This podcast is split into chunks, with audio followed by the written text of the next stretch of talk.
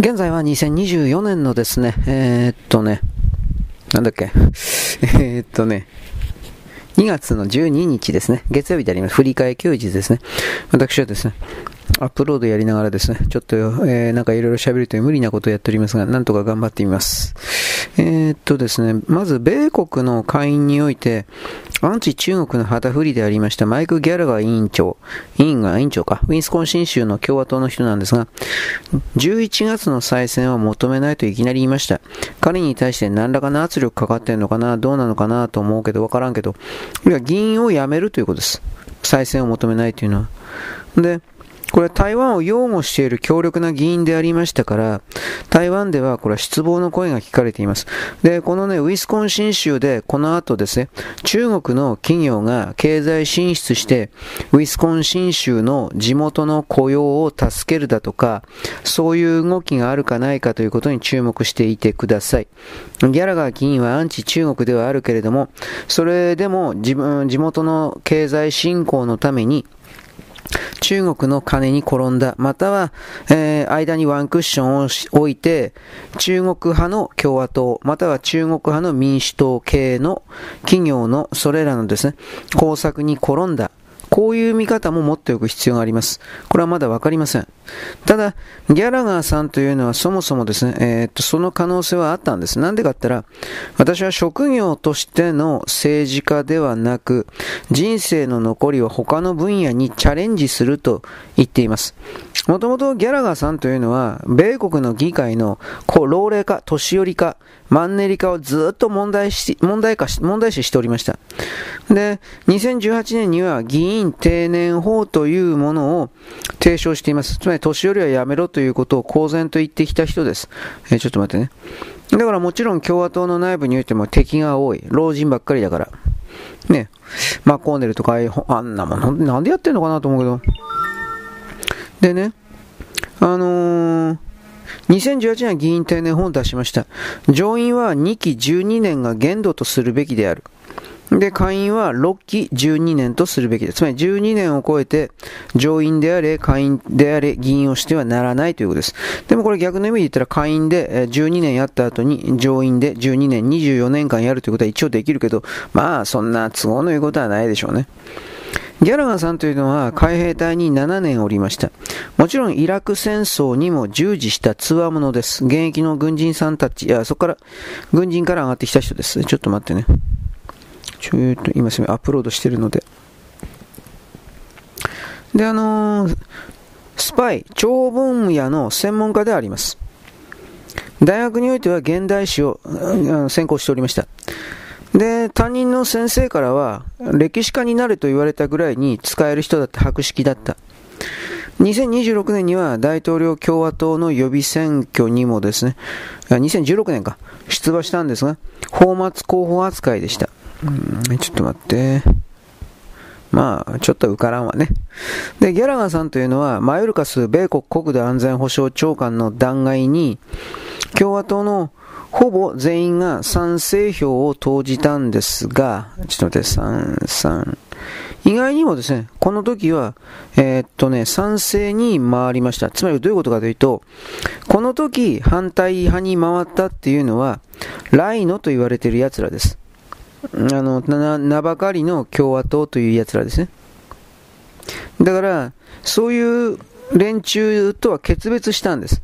まあ、だから後でトランプ大統領とくっついていったということなんですが、何かかというと、アレハンドロ・マヨルカス国土安全長官を弾劾に訴追するような共和党の決議案というものがあったんですが、これは2月の6日に投票が行われました。で、賛成が214票、反対が216票、棄権の1票で否決されました。ちょっとお待ちください。わずか2票差です。で、賛成は全て共和党議員です。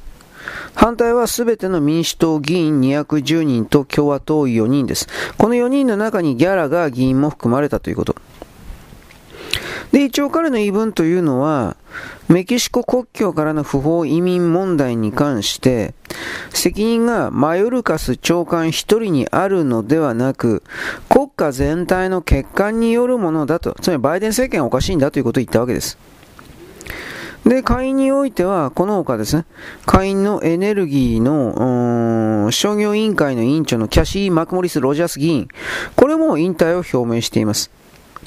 あと、パトリック・マクヘンリー下院金融サービス委員長も退任する予定です。二人とも民間に行く予定です。確か予定というか、まあ、移民側に行きます。で、ギャラガーさんはアンチ中国の急先鋒、先頭に立ってた人です。中国への、あの、アメリ、えー、米国投資家の資金、これを中国に、えー、突っ込ませるのを、抑制、止めようとしていた人です。でも委員会というのは立法権限ありませんから、提案というのは主張しても有効性は全くありませんでした。で、この委員会というのは中国から製品に対する関税を引き上げて、対中投資をさらに制限することを勧告してきました。まあ勧告だからね、法的拘束力はないわけですよ。残念ながら。だけども台湾の人としては、やっぱり自分たちの味方が、あの、消えていった風に見えるんでしょうね。台湾の少なくとも親中派ではない人はという言い方ですが。しかし世界というものは、このグローバリスト的な人たちの考え方に逆らうかのような動きが、ちょっと待って、いろいろと続いてるんだよということを言います。えー、ちょっと待って、今ここで。マガジンエロい人のアップロード終わったんでもうややこしいですね。はい。はい、ちょっと待ってね。えー、っと、どこだったかな。あ、これか。で、アンチグローバリスト的なものの動きにおいては、まあ、ヨーロッパ。ヨーロッパにおいてはマクロンであるとか、メルケルであるとか、明らかに、いわゆるグローバリストというか、地球人類皆世界市民兄弟みたいな、こういう、うん、インチキな言葉を出すような連中の側に立っている人という言い方を言いますが、それに対してあまりにも彼らが調子に乗って、ヨーロッパ、それぞれの国々の国家主権を破壊するということに努めすぎたので、えー、っとですね、ちょっと待って。それに対する反動というか、お前らふざけんなどっか行け、みたいなことが、もちろん起きております。ちょっとお待ちください。まあ、それがルペンとかね、ああいう人たちの登場になるんですが、フランスにおける IFOP の直近の世論調査におきまして、国民連合、これはフランスです。RN と書きます。マリーヌ・ルペンが2027年の第2回投票でガブリエル・アタルに対抗して大統領に当選するというシミュレーションの結果を発表しました。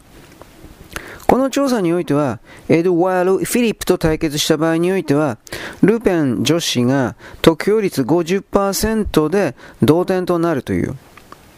で、アタルもですね、フィリップも与党の有力政治家であって、この人が、この人たちが、マクロンの後継候補と言われて、マクロンの後後継ぎと言われています。早い話が。だから、どうなっていくんですかね。アタルはまだ34歳です。これマクロンのお気に入りです。で、フランス史上最年少の首相でもあります。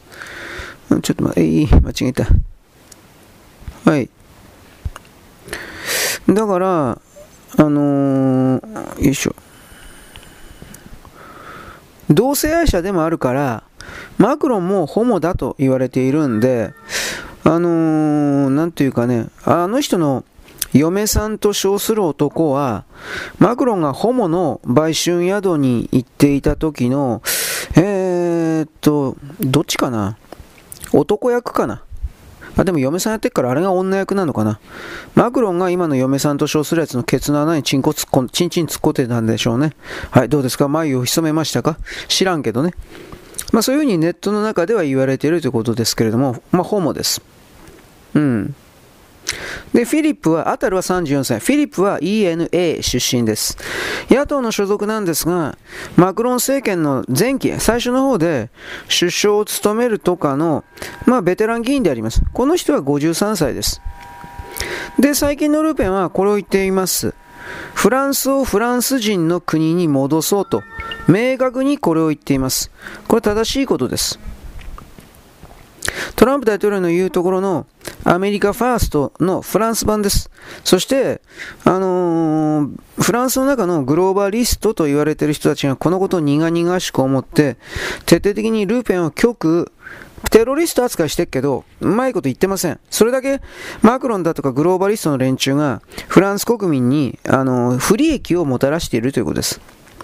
で IFOP というのは何かというと、これフランスの中で国際的な権威を誇っている世論調査及び市場調査会社です。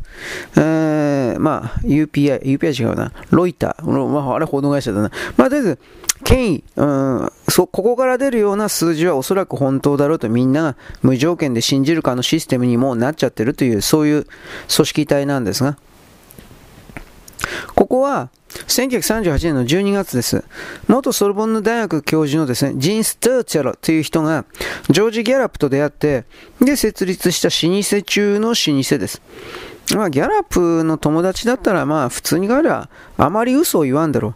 こういう調査会社はもちろん嘘を言うんですが、それをやりすぎると自分たちのあの商品価値下がって、お金集まんなくなるんで、株券さ株式下がるんで、あの、あんまり嘘つきません。うん。あんまりという言い方はちょっとなんだけど。はい。とはいえ、この類の予測調査というのは、まあでも架空の現実によりますから、そもそも3年後の2027年の大統領選挙において、決選投票に持ち込まれるという設定がまずある。そんなことあるかどうかわかんないんですよ。で、ルペンが初めて、あの、ガブリエル・アタルを破るという設定です。だけれども、あくまで架空の設定ではあるんですが、あのー今回の世論調査で、フランスの世論調査で、ルペンがこれぐらいに好調の支持、ルペン最高みたいな支持を集めたのは初めてのことです。今までは、なんであんな極右の女はとかね、なんかそう、そういう風な声もあったんだが、最近はそれもない。つまりそれだけマクロンたちのやってきた政治がめちゃくちゃだということなんですよ。移民政策も含めて。で、フランスの主要メディアとのはレッド。左翼ですから、ルペンを極押す、オラ、悟空。悟空というですね、レッテル貼りをして、罵り続けてきたんですが、今でもそうですが、国民、フランス国民の多くがもはや大手メディアに、日本で言ったら読売、毎日、朝日、東京みたいな、この場合朝日、東京、毎日ですね。この大手メディアに一切の信頼を置いていないということが、もう鮮明に反映された数字になってます。まあ、例えば我々が朝日新聞調べとかってやったってさ、内閣支持率が10%とか言って、鼻で笑っちゃうでしょ。俺も最近めんどくせえから鼻でさえ笑わんわ。時間の無駄。死ねとか、また削除につながるようなことを、というふうなことをですね、言うわけなんですけれども。問題はそもそもでも、今2024年なんですよ。あと3年間も、ルペンの人気が続くかどうかなんて誰もわからないんですよ。前回の大統領選挙においては、彼女は、マクロンに対して、あのー、何パーセントだったかな ?42% の得票率を獲得しました。うん。まあ、すごいことではあるけど、あれはま明確に不正選挙だったんで、まあ、そもそもね、郵便投票あるから、フランスの選挙。でもこんな、選挙になってないですよ。郵便投票のある国の選挙なんていうのは選挙じゃないですよ。はっきり言って、全部インチキです。で、2002年の第2回投票においては、あの、お父さんのジャン・マリー・ルペンという人がいるんですが、この人が獲得した時は、えー、18%だったんです。そこから比べれば、不正選挙でルペンの投票は徹底的に削られていた間違いなくそうなんですが、それでも48%という数字は驚愕すべきもんです。まあもっと多かったんでしょう、60%とか、冗談抜きに60%とかなんかあったんでしょう？それ全部捨てたんでしょう、いわゆる。はい。ちょっと待って。あとは捨てなかった場合は、えー、マクロンを押し上げるために、かさ上げしたんでしょ。偽物の投票で。で、これはフランスの動きなんですが、お隣のドイツにおいては AFD、これ私時々言いますね。ドイツのための選択肢等というのが出てきており、これがものすごい速度で党の勢いを拡大しています。具体的には、えー、1、2、3、4、5、6、えー、とね、具体的にはですね、地方選挙なんかの市長選挙であるとか、県知事選挙みたいなところが、どんどんとこの AFD に置き換わってます。今まではキリスト教民主同盟だとか、緑の党だとか、そういう極左レッドの、ね、関係者ばっかりだったんだけど、全部 AFD の候補が大差をつけて勝ってます。これをどう見るのか。でもドイツもですね、メディアはレッド、左なんで、この AFD に対しても悟空、悟空、オス、ゴラ、悟空、だカメハメハみたいな悟空のレッテルを貼ってですね、今でも激しく攻撃をしています。でもドイツ国民もまたですね、えー、ドイツファースト、アメリカファーストではなく、ドイツファーストを歌っている、あのー、AFD への支持を非常に強く強めていまして、連邦議会では81議席あります、今のところ。連邦議会は定員は736ですが、で、今まではゼロに等しかったものがいつの間にか81議席にもなってます。で、州の議会ではいろいろありますけども、合計で228議席です。でも州議会も多いんですよ。1884議席もあるからね、それはね。でも今まではゼロに等しかったんです。はっきり言うけど。で、EU 議会でも96議席のうち9議席、これはすごいな。96議席のうち9議席も持っている、今のところ最大野党というか、まあ大勢力になりました。で、AFD の共同党首にアリス・ワタルという人がいます。アテリ・ワタルさん。これは45歳です。これは元ゴールドマン・サックスです。で、6年間中国、北京に駐在していて、中国語ペラペラです。こいつスパイじゃねえのかと俺前から言ってるけどね。あまあ置いといて。でね、どちらにしても今のままのやり方では、うん民主党リベラル的なやり方では、経済界の人たちは儲からんと大体判断しつつあるということです。はい。で、まあ、とりあえずヨーロッパにおいては、オランダ、オーストリア、イタリア、ハンガリー、この、あのね、国々においては、保守系の政治家が政権を握っています。だけど日本はどうかといえば、あのー、クルドを含める中国を含める朝鮮を含める外国人の流入に全くの歯止めがかかっておらず、鳩山のくるぐるパーの言った日本列島は日本人のだけのものではありませんみたいな、くるぐるパーの言葉の呪いの中にまだいます。鳩山は公開処刑にしてもいいと思うんだけどな、俺。はっきり言って日本人の目を覚まさせるために。菅直人とか。だんだんだんこの削除の対照的なことを言っております。まあだけどね、ぼんやりしすぎですね。僕はそう思う。命ですら簡単に奪われる世界に我々は立っているんだということを、まず知らないといけない。でもって本当のことを言えばですね、そんなことは当たり前なんだということにおける理解すら我々は持ってなかったけど、それをもって、うーん、なんていうかな、今までとは我々の立っている世界は違うんだという認識だとか、この古い世界においても命は簡単に奪われるんだ。しかし隠れて、というこの状況にあったものが、それがむき出しになっていくことによって、自分というものが特別であるとか、そんなことを言うやつはまず、うんうん、くるくるパー、敵、なんかどんな言葉でもいいけど、あなた自身の認識をくるくるパーに貶めるための、あなた自身の魂の何かを奪うための、マイナスの装置というか、そういうものでしかなく、それらに関して、無自覚に従っていた愚かな態度というか、それをですね、気づけばいいなとは思います。私は。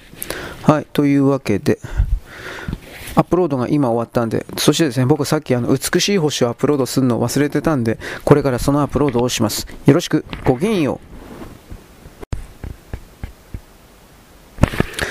現在は2022、あ4年のですね、2月の12日のですね、えー、っと、月曜日ですね、振り替休日でございます。お休みでございます。えー、っと、私はですね、今今度ですね、いろいろやってたんですが、ホームズさんをですね、ちょっと編集しております。えー、っと、なんだっけ、えー、っと、ツイッターの、今終わったんですね。ツイッターのですね、あの、更新が終わったんで、僕のツイッターの更新というのはどうもなんかあの毎回言ってますけど、ブログみたいになってますが、まあいいです。めんどくさいから。まあブログみたいなものになってますが、今日は洋物でした。洋物、洋物ポルノ、ふうふう、洋物ポルノでした。はい。というわけでですね、あのまあ外人のですね、女の人は体がでかいから僕はちょっとチンコ立たんなとかそういう話をしてもいいんですが、まあ全然関係ないですね。まあホームズさんは置いといて、その中で外人の曲でそうですね、いくつかあったんですが、やっぱり僕が個人的に好きだったなと思うのは、イエスかなと一瞬思いました。イエスというのは神様の方ではありません。当たり前なんですが、えー、ロックの方のイエスです。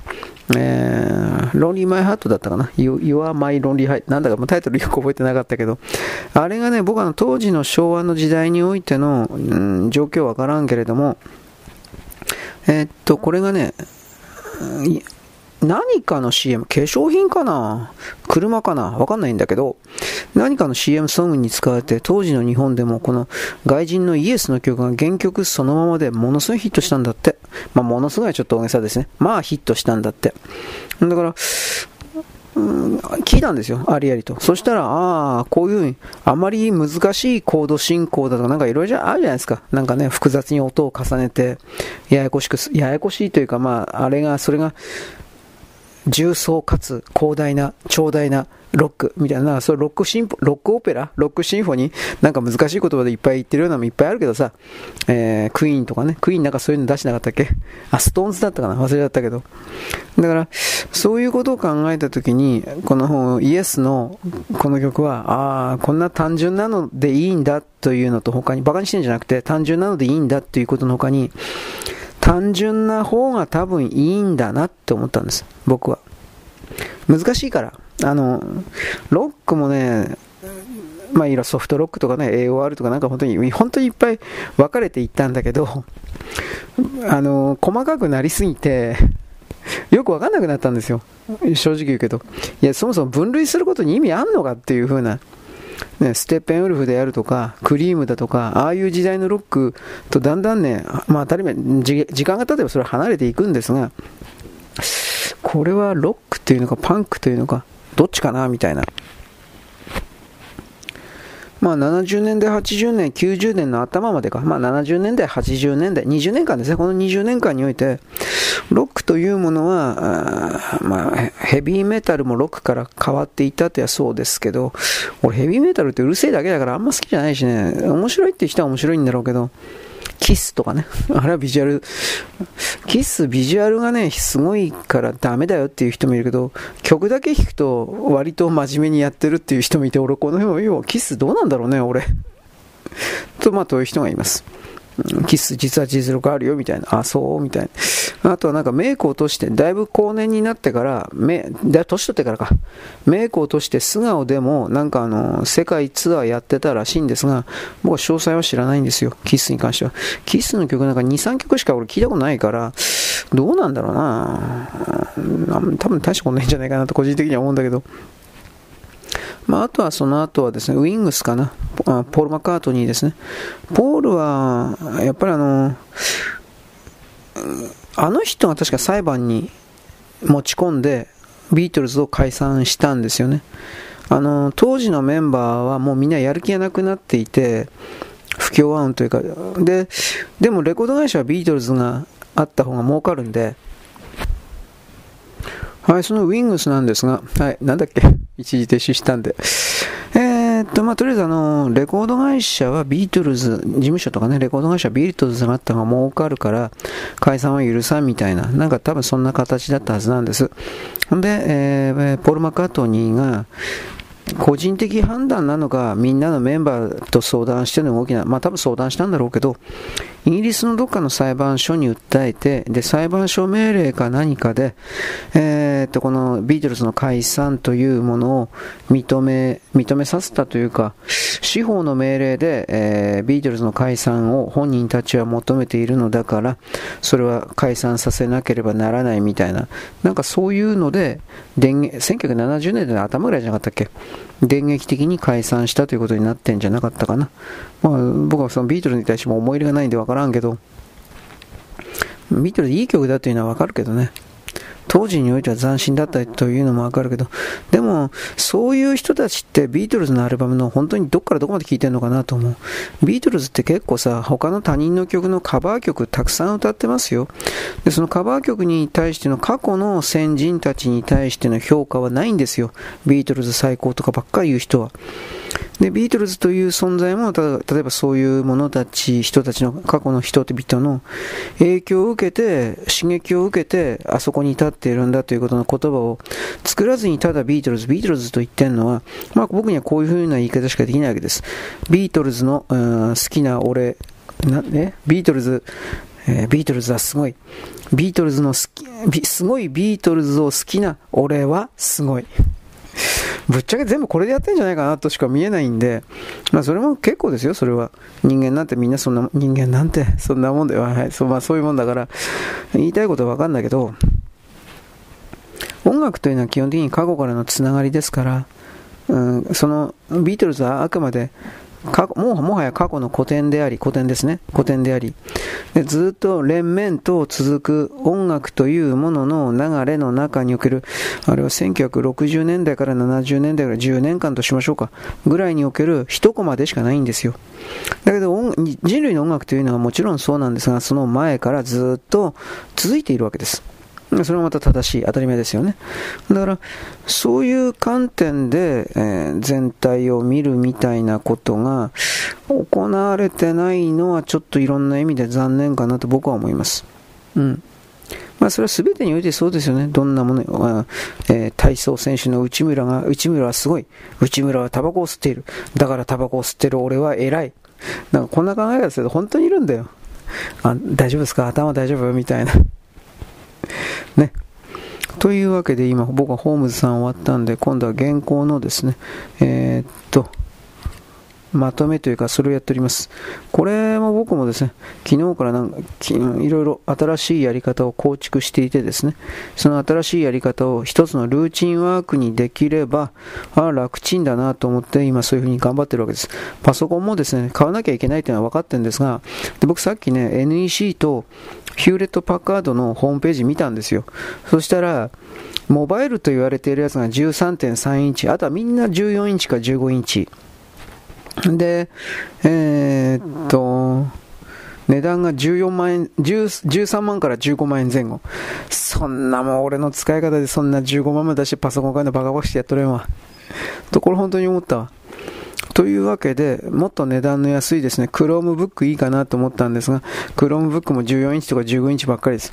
今そんな流行ってないのかね ?14 インチとか15インチを持ち運ぶなんて俺ありえんわ。持ち運ぶって言うんだったら、それはおめえ、あれじゃないかな。ちょっと待って。11、12インチじゃないかな。冗談抜きで。15インチというのはこれちょっと違うと思うけどね。ちょっと待って、これまた俺、なんか俺間違えたかもしれんな。えー、っとね。えー、っとね。ちょっとお待ちください。中国関係し、投資を引き上げている可能性。えー、うんうんうんん。いや、俺な、な、何言ってか分かんなくなったな。えー、ペンシルベニア、はい。ああ、ちょっと待って。多分これ、こういうことだろう。えー、っとね、切り取って、多分だけど、ここかな。はい。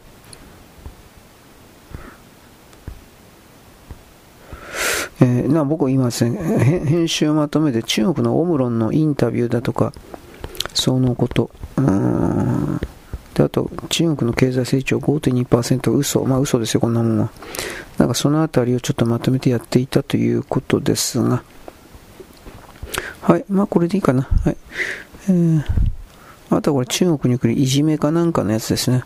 これ昨日言ったかもしれんけど、こういう動きが多分中国で、すべての章でバレないような感じで、まんべんなくって言ったらちょっと言葉悪いけど、起きてるんだろうなと思って。えー、大多数でたった一人の中国人の子供をいじめて、で、いじめるだけではなく、その、殺してしまうということ。そこまで来るとさすがにやりすぎだと。まあ、片輪にするとか、それもそういう記事も見たけど、それにしたってやりすぎだ。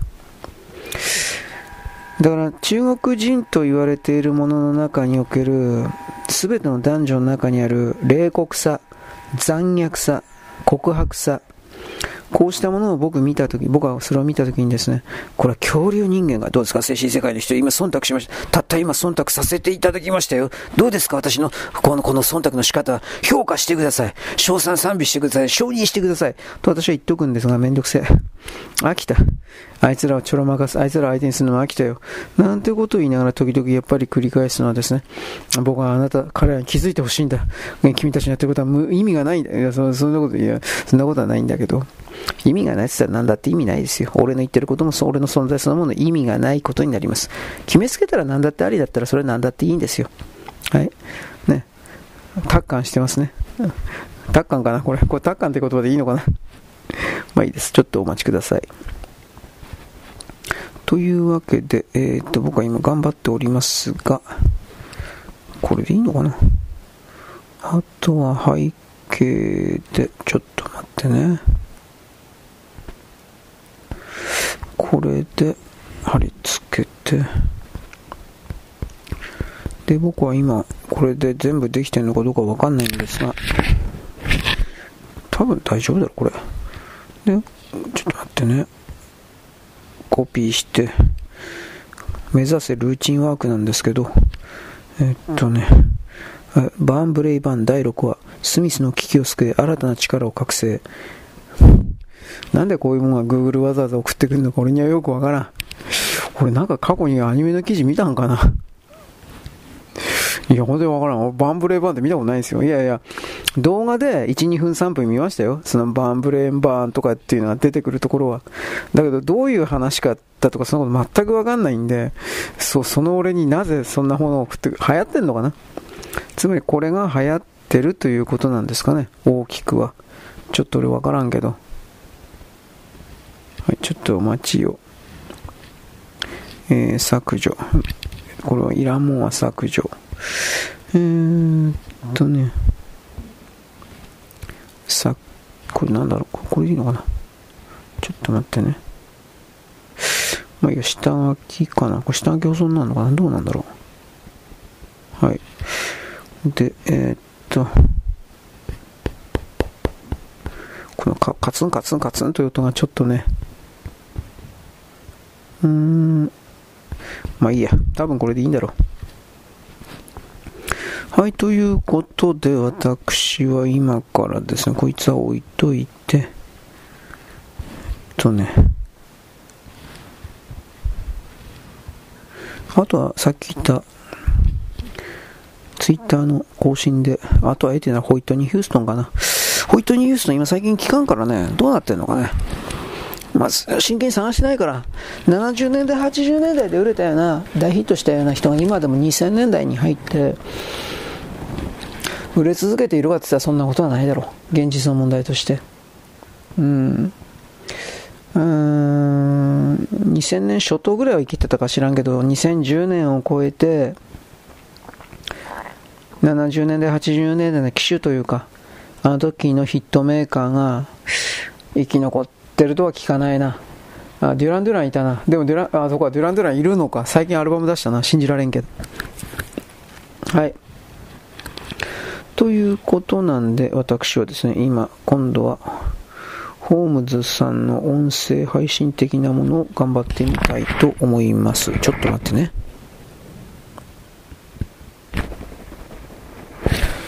はい、というわけで私は今、ホームズさんの、ね、設定を終わってですね、スタートしてるので、次は原稿を入れるというか探すということをやっています。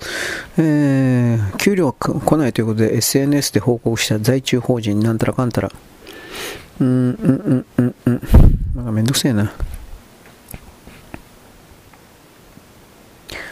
うん。えー、っとですね。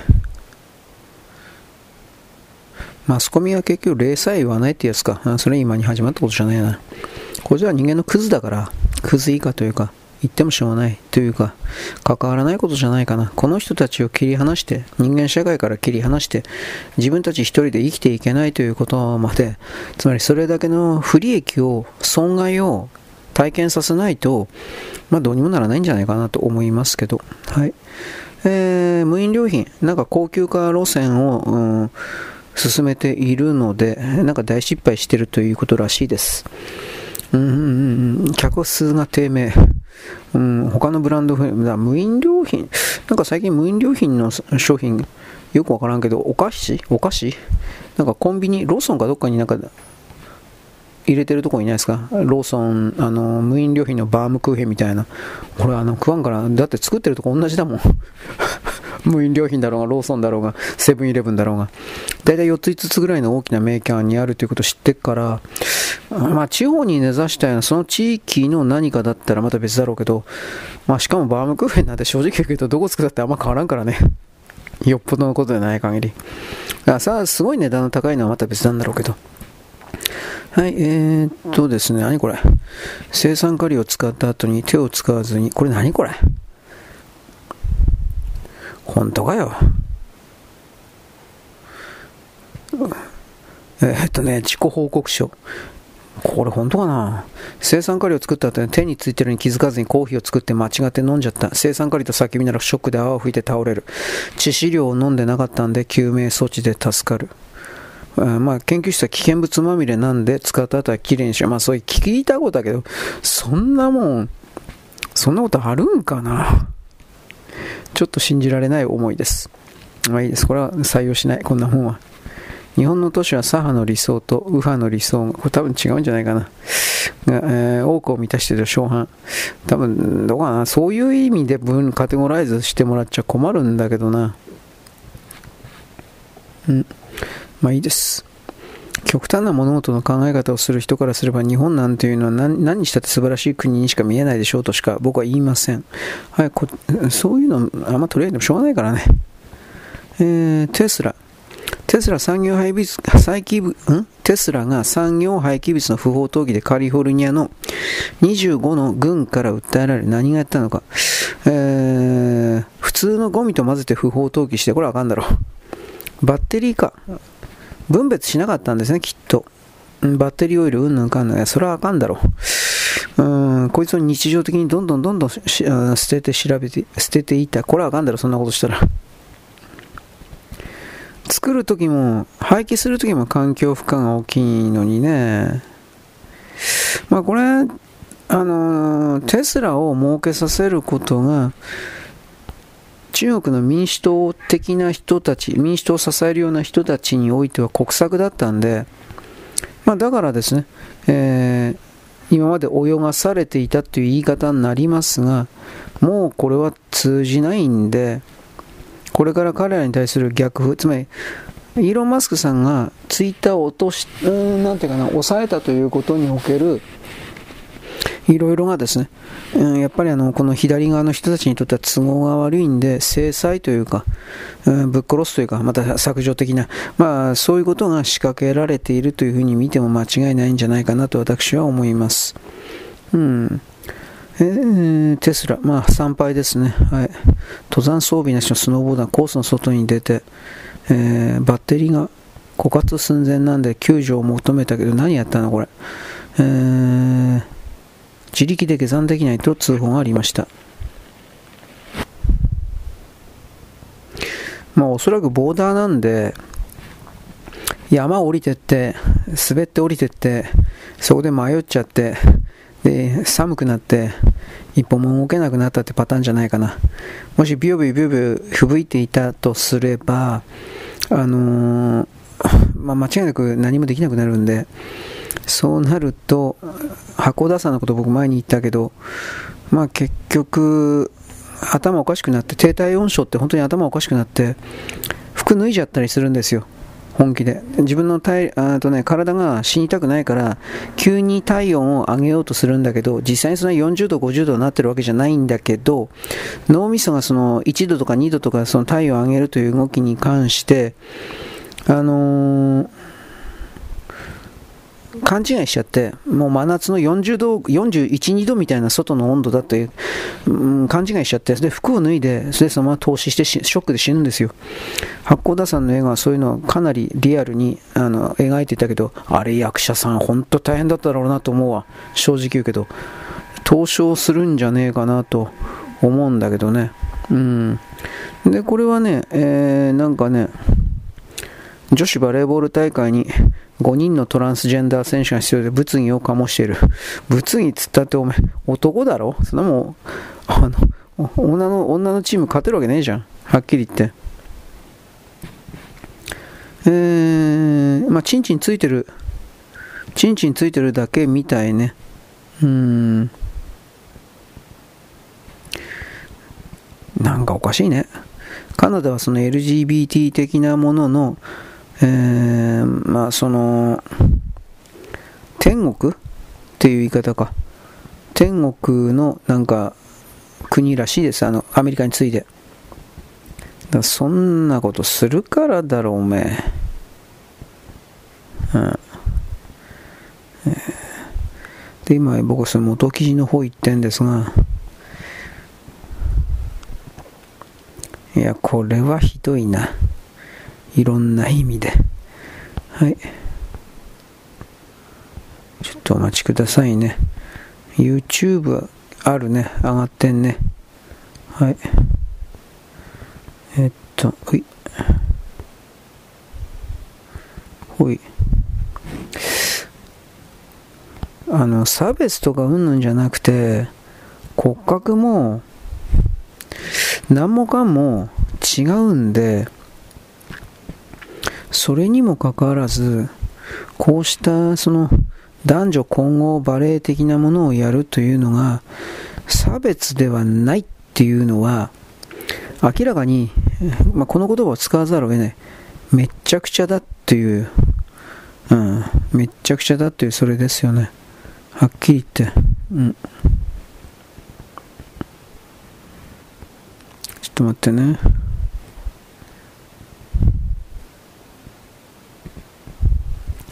はい。というわけで、僕は今ですね、そこのめちゃくちゃな動画をですね、おはがきをくれるですね、6人ぐらいの人にですね、同時に送ったんですが、どう、どういう反応ですかね。プゲラゲハ、ゲラゲラ。なんかそんな気がしてならないんですが、まあ別にいいです。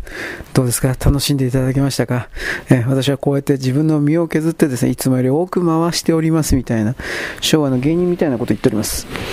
あ、でもひどいな、このカナダのこの話というのは。本当のことで、ちょっと待ってね。あここの辺でいいかな。あんまりたくさんやってもね、何もできないからね。うん。はい、これでいいや。まあ、とりあえずあの、GDP がどうだとか、あとなんか、なんだろうね。アメリカ人の86%のバイデンは年寄りすぎて無理。特別検索官、バイデンは著しく記憶力が限られて、ついそしても、陪審員が記憶力の悪い老人とみなせ、いや、そういう問題じゃないと思うんだけど。うーん。共産党初の女性委員長、田村智子さんでいいの？とし子さんか智子さん。単独インタビュー。共産党員減少の理由は党中央の方針の誤りだった。誤りだったらいいけど、じゃあどうしたいの？どうすんの？うん。でも実際に党を動かしたのは小池と C さんと不破鉄道だからあまあこの人たちの言い分聞いてもしょうがないんじゃないかな。うん。だって共産党という名前を変えれないんだからコミンテルの傀儡ですよね。この人たちって。だから何を言ってっても信用されないんだということなのに、それでも共産党という名前にこだわるわけだから、これ何言ってもし、何言っても、ああ、僕たちを騙すことやってんですねと言わざるを得ないですね。僕はそういうふうにしか思えない。うん。単独インタビュー。あえらか。はいはいはいはい。あえらはな、まあ、そういう赤い、赤い人たちのね、うん、えー、大きな要因が2つありました。何があったんでしょうか。えー、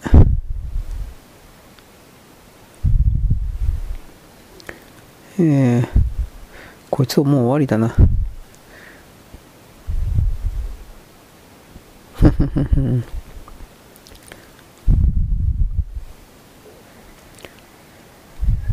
ここで名前を変えるなんてありません。まあ、その、名は体を表すという言葉を見ようとしないんだったんだから、何言ったってまあ無理なんじゃないかな。まあいいです。はい。所詮共産党だし、政権取る気なんかないし、ないでしょう。ないです。まあ、結局ですね、うん、なんだろうね。あ、これ、うん、えー、っとね、春節スタート。まあまあ、共産党のことはいいやもう。こんなもん未だに信じてた便所コオロギ以下の知性の持ち主だから、そんなもん相手にしてもしょうがねえよ。えー、っとね、これだな。春節、中国本土からのですね、訪日客、いえー、なんか鈍いどうのこうの、えー、今後に期待したい。期待したいけど来てないだろう。はい、これだ。コロナ禍前は中国人が化粧品を爆買いする。だから爆買いってのは転売目的で買ってんだからよ。そんなもん買うわけねえじゃん、もう。うーん、うん、うん、うん。国内旅行にシフト、いや、そうじゃないんだよ。はい。富裕層以外、もはや、あのー、海外旅行しないですよ。できないというか、この、で、その富裕層という存在もこれから死んでいくというふうに、まあ、どう考えたってなるので、いや、そっから捉えるといろいろどうかなと。僕はいろいろ複雑な思いを持ってですね、これらの動きを見るわけです。ちょっとお待ちください。なんか今回記事多いな。これ多分今日も全部できないな。やってらんねえというか、無理というか、まあいいです。中途半端になるけど、これはキリがないからな。うん。トランスジェンダー、うんぬんかんぬん。海外報道、日本の政党がハマス？あ、パレスチナ、あ、令和か。はいはいはい。令和がパレスチナ難民救済事業機関に100万円を寄付発表、うんぬんかんぬん。日本政府が拠出を停止したね、抗議した、いやいや、お前らのおかしいだろう。だって、パレスチナ難民救済事業機関っていうのは、あの、ハマスのトンネルでくっついてただろう。見つかっちゃっただろう。何言ってんのかな。うーん。頭おかしいな。まあ、こう北朝鮮がついてるから、とされてるから、多分そうなんだろうけど、まあ、だからこれは、どうにもならんというかね、あいつらは工作員だからね、えー、っとね、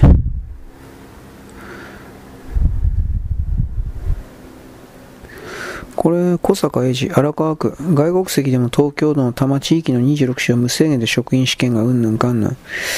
うん、国籍要件完全上、うん、どうしたこうした、どうかな。国籍、でもおかしいんじゃないかな。小金井市職員採用。国籍は問いません。なんか NH、俺ね、問わないといけないでしょ。日本人による日本人のためにサービスするのは役所だから、外人をそこに入れるんだったら、まずその外人が日本に何年住むのかということと、日本という国に忠誠を誓えるかどうかなんで、この部分をおろそかにして、お客さん的な形で、あの、こうした外人を、あなんていうかな、特別扱いするのは非常に危険なことだと、僕はやっぱ言います。正直な話だけど。うん。どうなんだろうね、これ本当に。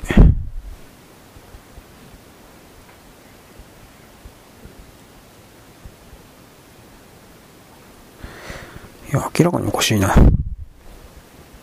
うん、トランスジェンダーのうんぬんかんぬん。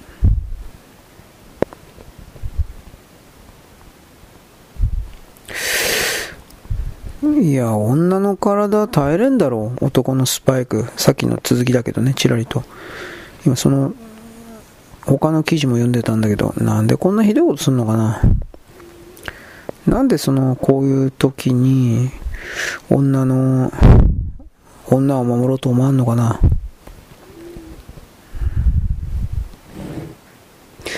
どう考えたっておかしいな。とまあ思ったんですけど。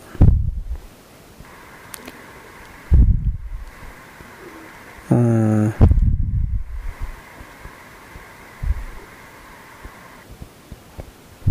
いやこれはまずうん、まあ米軍基地、これ多分ね、米軍基地で黒人のでっかいでっかいデブのね、基地職員か兵隊がね、雨宿りしてる小学校3年生にね、傘買って渡してるんですよ。うん。この黒人のおっちゃんの方が怖えな。はっきり言うけど。うん、まあでもまあ、どうなんですかね。宣伝だといや宣伝なんだし、子供は逆に怖いんじゃないかな、こんなことされたら。でもまあ、でも、悪意はないだろうから、そんな風に僕みたいに、ね、そんなことばっか言っちゃいけないというのは分かってるんですけどね。うん。あとは何やるかな。えー、っとね。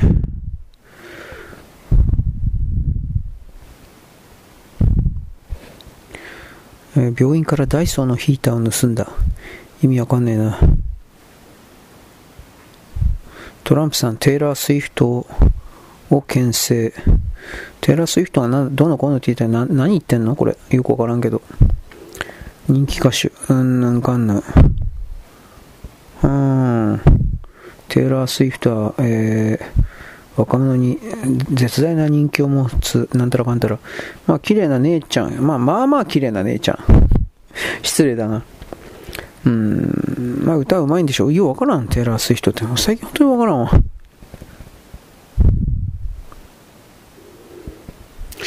バイデン支持うんぬんっていう風にやってるのは、これ補助金が来るからだろうね。この辺に関しては。はい。まあいいです。俺が言ってもしょうがないし。えーっとね。この辺りでいいのかな。えー、っとね。あと全然関係ないんですけど。ああ、これか。これ見たことあるような気するな。地上を走る子供のフクロウ。うん、これはなんか俺見たことあるような気するわ。まあいいです。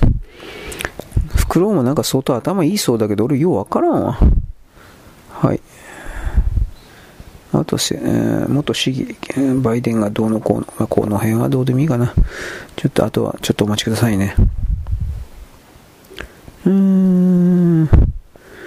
ゼレンスキー新たな軍の、あんまこれ何言ったってダメだな。うん。えー、防衛省全決制裁、ウクライナ。えー、イスラエルがガザ地区南部ラファに本格侵攻か。これは予告してましたね。現実問題。ハマス大隊壊滅を指示。これハマス大隊は壊滅するでしょう。現実問題として。うーん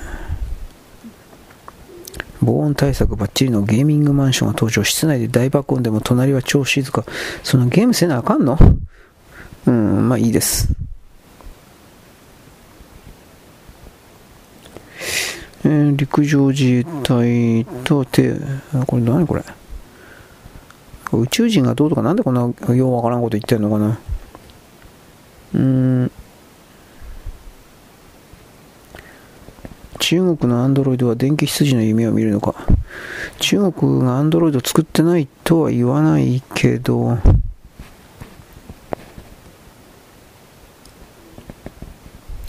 まあ基本的にこんなもん全部泥棒だろうからね。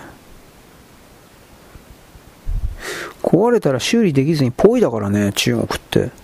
そんなんで現実的な運用ができると思えないけどね、僕は。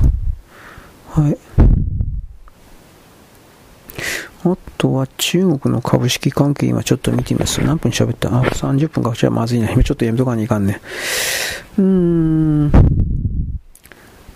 テイラー・スウィフト、スーパーボール観戦、恋人優勝、はんはん、アメリカンフットボールの人なのか。ヒラリーがテイラーの恋人を祝福。うん、多分つなあっちの方で繋がってんだろうな、これきっと。そういう言い方しかできないけど。うーん。あとは中国の平均で、だいたい月給4万円ぐらいだったかな。なんかそういうような状況下で、経済指標を含める何もかもが独占されている。まあ、富裕層が富を独占独占してしすぎてるとか、まあそれは分かってますけどね。うーん。本当は10億人説、うんぬんかんぬん。うん、まあ10億もいないんじゃないかな。だいたい俺は9億だと思って、8億9000ぐらい。だいたいそういうふうに思ってるんだけど、だいたい9億。で、国内は。で、外側に、中国の外側に、およそだいたい1億近く、8000万とか9000万とか、1億近くいるという、そういう意味で全部で地球表面上で、中国語で読み書き思考するのが大体10億というか、そういう感じで見てるけどね、私はね。はい、というわけで、これでいいのかな。まあ、とりあえずネタ探し的なことをやりました。これから記事の作成に入ります。入るけど、今日なんか数多いから全部無理だなと思いました。よろしく、ごきげんよう。現在は2024年のですね、えー、っとね、2月の12日の月曜日振り替え休日です。昨日期限節でありました。えー、建国記念日違ったっけ？日本がおのころ島でなんかでぐるぐると書きましたら出てきた日。違ったっけ、えー、日本が、えーと、昔の天皇大王がこう我々は今日から日本を名乗るんだ。なんかそういう日だったっけ？なんだっけ？もう忘れちゃったけどなんかそういう大事な日です。というわけで私はですね今一生懸命ですねブログというかそれをですねさっきあのブログの原稿をまとめてたんで今度まとめの方に入ろうと思ってるんですが何喋ればいいか分かりません。うん 弱ったな。えー、ま、隠す、隠蔽するということを続けていてもですね、これあの続くわけないんだけど、この部分をどう伝えればいいのかなということを思うんですが、まあ、とりあえずやっつけてみます。ちょっと待ってね。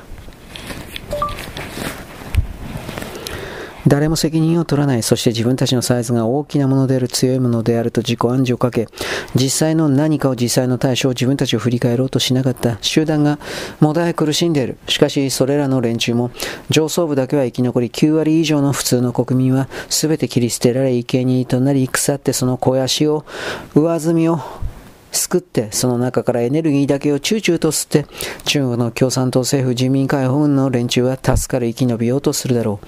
彼らの中に来るこの残酷さ、冷酷、邪悪さというものは、私は過去にあなたに恐竜人間のエッセンスというか、恐竜人間の汚らしい灰色の魂のその情報が入り込んでるなぁと勝手に言ったけれど、これらはオカルトの情報になるので、私はあまりにあなたに強くこれらを言わなかった。私は今でもこの考えを持っているけれども、それが本当かどうかなどはわからない。我こそがオカルトの我こそが覚醒の一番星みたいな人たちはこれを勝手に考察してあげればすればよい。人間は何を考えたところでどうせ大したことの結果は得られない。本当の真実の回答の領域に接続アクセスできるような存在はいないからだ。それらができるような存在はそもそも人間という器の中に生まれてくることなどない。その観点で私は今の流れを見る。あなたとは違って、あなたとは違うのです。あなたとは違って、オカルト的な指標も、他のものとは区別せずにこれを躊躇なくためらいなく使う。いろいろな物差しを使い、世界の形を捉え直し、その上で、今ある自分はどういう現象によって行われているのかといった。全く色彩の違うテキストによって描写するということがおそらくは求められている。少なくとも私の中では。紋切り型の上と称する既存の中から与えられたテンプレートだけでは、この動きを人類の滅びの崩壊の消滅の生産の動きを上手に説明することはできない。この部分を上手に説明しなければ、人々はすぐにネガティブな否定な方向に精神を移動させ、そして自ら喜んで消えていく、死んでいく、絶滅する。眠ったら朝起きたら目覚めない。これを選択することになる。私はそれをさせないためにここにやってきた。だから、上手にあなたに伝える努力をするのだが、やっぱり私はバカなのでそれができていない。はがみをして悔しがる。振りぐらいはするけれど、そんなことをやってる時間もないから、こうやってああだこうだと言ってみせる。新しい世界の移動というものは中世の時代におけるテクノロジーが出現した時の状況と同じなのだという説明を私は過去に行った。それと同じ概念をとりあえずは持っていただきたい。新しい概念、新しい思考、新しい認識というものが生まれてそれが本当にそういうものがあったのだと人々に理解された時に新しい舞台への第一歩は始まる。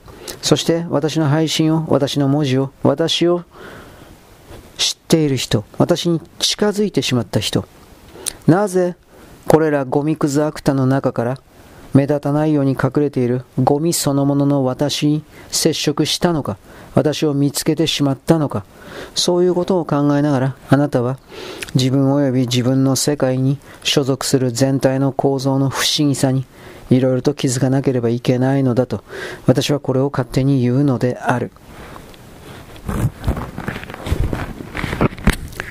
はいはい。何がはいほいか知らないけれど。やべやべ。今、音声マイクをつけたまま、はいほいとか言った。これ、変換される前に。やべやべ。まあ、というわけでですね、まあ、適当にでっちゃんえてますね。でっちゃんえですよ、こんなもんは。何言ってるんですか、こんなもん真面目にやってどうするんですかって真面目なんだけど、あー、もがき苦しんですね。もだえ苦しんでるかな。まあいいや、集団がもがき苦しんでる。もがき苦しんでいると。まあ、中国ですね。日本も結局バブルの崩壊の時にですね、えー、切り捨てられると。えー、っとね、いけ、いけにえね。いけにえ、いけにえとなり、いけ、いけにじゃないですね。いけにえ。生贄となって、チューチューと、つって、助け生き延びするだろう。まあ、なんで中国ってあんだけ、その、なんというかな、冷酷なのかなということもね、過去に思ってね、僕は恐竜人間なんだよ、まあ、勝手に言ってるわけでね、その方がわかるわけないんだけど。わかるわけないよ。俺は霊的なね、守護霊様、守護神様とのつながり、ああいうバカたち、私はあえてこのバカという言葉をわざと使う。そのようなことを言ってはならない。他の多くの人々に検証できない、体験できないようなものを使って私はあなた。とは違った。世界認識をしているから特別なのだよという傲慢をひけらかしてはならない。まあそういうひけらかした。い人はそれはいいよ。でもそういう人はね、あの、まるで自分が世界の人々の先頭に立って導くのだみた。いなことを言ってはならない。と僕は思うけど、まあ、でも言っても無駄だよね。うん、そういう人た。ちは何言った。って自分が偉いと思ってるから。うん。まあ、偉いと、まあ、それ、それ、それ以前に俺の言葉なんか聞いてないからどうでもいいし、聞かれたら気持ち悪いしね、俺はね。あ、怖いよ。この人たち何すかわかんないよ。宗教団体だよ。みたいな。こういうことを思うわけです。はい。どうでもいい。俺自身に対しても、よく、なんでね、た、た、躊躇なく、はい。えー、なんか、難しいように考えるんですかね。難しい方に考えてないときは、よこせとしか言わないしね、あなたは。こういう言葉を使うからダメなんだよね、俺は。うん。現象、うん、行えて、また、そのおそらくは求められていると。まあいいです。紋切り型の上と称する、うん、生産の動きは字が違いますね。生産、生産。あ、今、ちょっと待ってね。今、ちょっと待って。今、ハッと見たら、ホームズさん終わってたかな？今、ちょっと待ってください。えー、あ、ホームズさん終わってた。えいというわけで、今、ホームズさん終わってたんで、うん。まあ、これで大丈夫だろう。チェッカーズ。チェッカーズでいいのかな？これ本当に大丈夫かな？ちょっとお待ちください。私は、常に間違えているので、ちょっとお待ちください。はい、というわけで、チェッカーズでお茶を飲むぐらいの暇があるそうです。はい。終わってました。で、まあ、5分ぐらいなんか無音状態がついたけど、5分ぐらいならいいかなというふうな、編集するとめんどくさいんで、時間もったいないから、うーん、うん、うん、えー、できていないと。鏡をしてるけど、鏡だろ。なんかね、まあ俺、俺、これは、あ俺の滑舌が悪いんですよ。振りぐらい。振りは違いますね。これ振りは漢字が違うんだけど、振りぐらいは。ああ、でも行ってみせると。新しい世界への移動というのもね、過去に行ったと。新しい概念、新しい子。うん。はいはいはい。新しい部隊はちょっと字が違いますね。軍隊の方じゃないですね。新しい部隊への第一歩を始めると。えー、ゴミくずアクタ、チリアクタですね。チリアクタ。うんうんうんうんうん。いろいろと気づかなければ気づかんだろう。傲慢だもんみんな。うん、気づか、いうのである。まあ俺が一番傲慢だって話もあるけど、まあどうでもいいです。はい。1、2、ほい。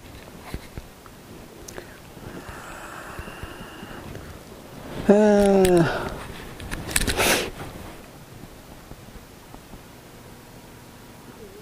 何しようかな。傲慢な座標。今言ったから。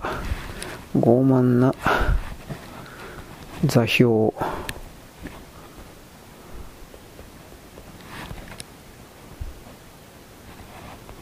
我に気づく。気づく。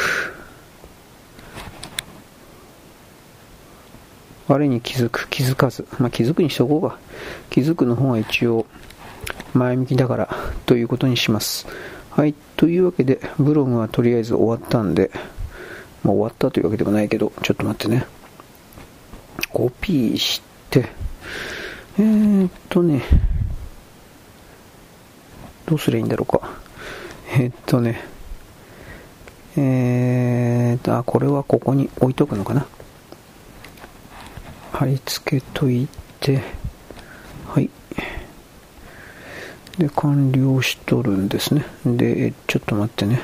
これを今度はブログに、ブログに、えっと、アップロードしていくわけですね。はい。順番にブログにアップロードしていきます。えー、っとね、なんだかよくわかんねえな。こうやってこんなくだらないことを、まあ、くだるとかくだらない、えー、っとね、傲慢な座標。傲慢な座標。我に、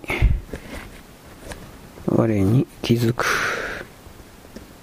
我に気づく。はい。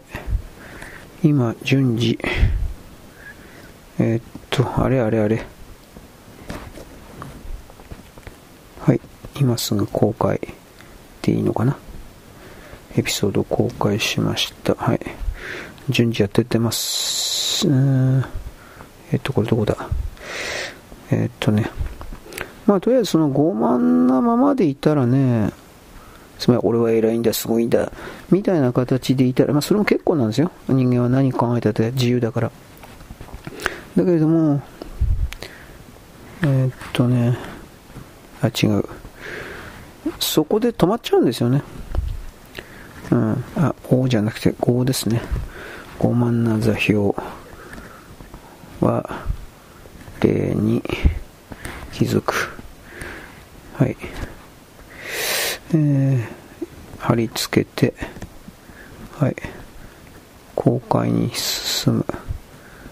うん。あ、これは、ちょっと待って。いけてんのかな？よし、大丈夫だ。大丈夫だとする。えー、っと、これ OK なの？本当に。えー、っと、お待ちくださいね。はい。あとは、あとどこに俺アップロードしたかな？ちょ、ちょっと待ってね。わかんなくなっちゃった。あ、これでいいのか。えっとね。傲慢な座標。我に気づく。はい。え、い。貼り付けて、記事を保存。ほい。で、え、ちょっと待ってね。この部分が一番多分、あの、あれなんですよね。問題的に、問題というか、えー、っと、ポッドキャストを聞いてる人をないがしろにしてるというか、どうでも、お前らなんかどうでもいいという、ね、そういう状態で、黙々と、ただ単に、えー、配信、更新作業をしてるだけだという、そんなんでいいんかって話はありますよね。今思ったけど。多分、多分そんなんではダメなんだろうなと、今、自分でも思ったんだけど、まあいいです。なぜならば、そんなもん俺に言われたってなーっていうのが、やっぱあるからね。はい、えー、っと、ちょっと待って。えーと、これはどこだったかな？マガジンエロイヒットのノートになるのかな？えー、っとね、その前に、えー、っとね、3589か。これでいいのかな？358、あ ?3589。えい。えい。えい、えい。しかし、ここもなんか昔からやったけど、この誰か呼んでんのかな？俺全然わかんねえや。うーん。まあいいや、考えてもしょうがないしね。はい。ということで、あとはですね、3589、あとノートかな？マガジンエロい人ちゃんですね。えー、頑張っております。えー、っと、えい。あれ？あ、来た来た、テキスト。えー、っとね、ほい。傲慢な。座標我に気づくでノート公開に進むこれアプリ俺多分出したから大丈夫だと思うんだけど大丈夫だろうね、多分。今ちょっといろいろやってます。ノートのアプリとね、ウェブブラウザーかなんかでやると他の人は知らんけど、なんか少なくとも俺はね、あのー、バッティングしてね、あのー、ブラウザで記事終わった途端に、なんていうか、ソフトが勝手に立ち上がってね、非常になんかややこしいというか、いや、まあめんどくさいことになるんですよ。で、今確認、あ、やっぱダメじゃないか。なんでこんな風になっちゃうんかな。ポストを削除、削除。えー、っと、マガジンエロい人でいいの？うん、傲慢な座標、我に気づく。マガジンエロい人でいいのかな？うーん、CM ソングどうのこうの。なんか、ちょっと、ちょっとやっぱいろいろ問題ありだな。慣れてないからね。どちらにしろ、この辺は、改良の余地はあるけれど、なんとなくという言い方はあなたにしますが、えー、っと、とりあえずはかな。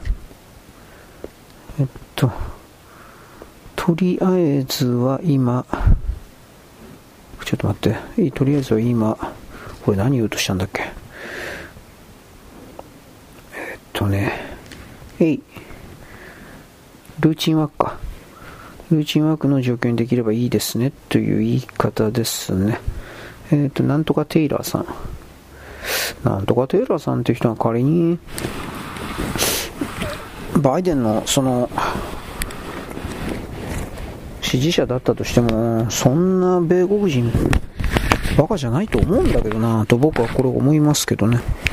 そんなにバカなのかもしれない。わからん。だって米国人同調圧力に弱いってなんだあなたに何度も言うけど、そういう力が働くんだったらそうなるかもしれないですねと僕は言います。はい。で、僕は今度ですね、あのー、ブログの仕込みをやっていますという言い方ですかね。えー、っとね、えっ、ー、とね、そういえば2月の14日なんですが、インドネシアの選挙なんですよ。これ結構大事です。インドネシアの大統領選挙です。でも結果はまあおそらく分かってるんですけど、えー、っと、プラボ国防大臣が最有力と言われています。でもこの人は首都移転には消極的な人です。しかし、あの、ジョコ大統領の長男を副大統領候補に選んでるから、ジョコ大統領としては、この国防大臣をどう考えたって支持するでしょう。では、インドネシアってどういう国なのかということを考えたときに、ちょっと待ってね。えい。人口がまず世界第4位です。で、東ティモールの独立問題がありましたが、いろいろ燃えて、なんかわーとか言ってましたが、もうだいぶ沈静化しています。で、えちょっと待って。空軍は基本的にインドネシアの空軍は米国のメンタリティ、米国のハードソフトウェア全体で動いている国です。人口オーナス、うん、人口ボーナスか。人口ボーナスにも恵まれています。増える一方ですね、今のところは。だから発展の余地はインドネシアまであります。オーナスになった時、減るところに入ったらひどいなと思うけど、まだ国全体が全然若いんで、えー、経済的発展余地は相当ありますと言います。ちょっとお待ちください。これでいいのかな。で、今ではですね、インドネシアも、あのー、東ティモールの ASEAN 加加盟をですね、支持してるくらいです。えー、っと、これでいいのかしら。まあ、一番大事なところは、インドネシアの支配層じゃなくて国民には親日家が多いということです。インドネシアの、ね、マレーシア、インドネシアの独立のことを言ったと思うけど、親日家が多い。で、イスラム教徒ではありますが、穏健なムスリムという言葉は使ってもいいんだと思います。穏健なムスリムです。で、バリ島は、まあ、ヒンズー教ではありますが、でも、えーとね、各地に仏教遺跡があるのは、まあ、全域です。魅力に富んだ国ということも言えるでしょう。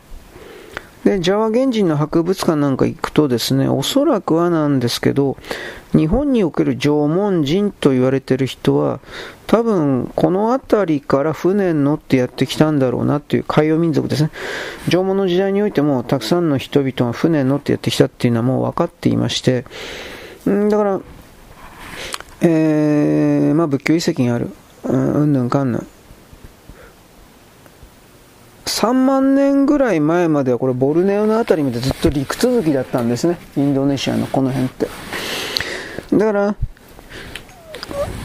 そこから人々がこの地域に歩いて入ってきて、そこからさらに船に乗って入ってきて、海流に乗ってやってきた形跡というのは証拠として、台湾とか九州あたりの縄文時代の、あのー、丸木船の遺跡とかあるんですが、これは証拠として明らかだという言い方を私はします。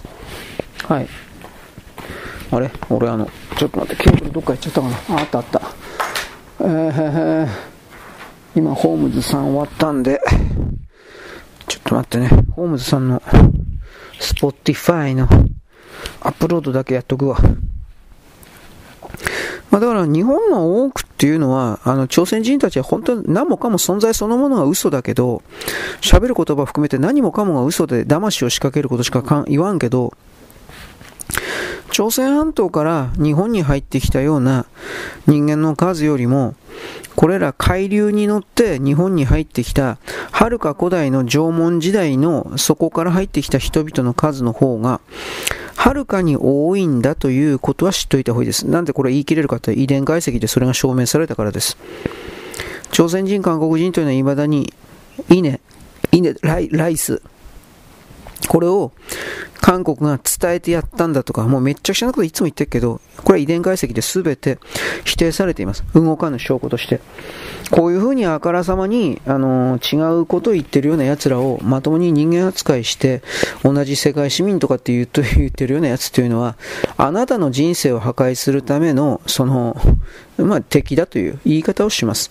で、まあ関係ないですけど、大統領選挙なんですが、大統領選挙はどう考えたって、プラボ国防大臣が受かるでしょう。2月14日。ね、チョコレートの日ですね。くれよ。いや、いらんけど。ま、いらないからどうでもいいんですけど。まあ、いずれにせよ、あのー、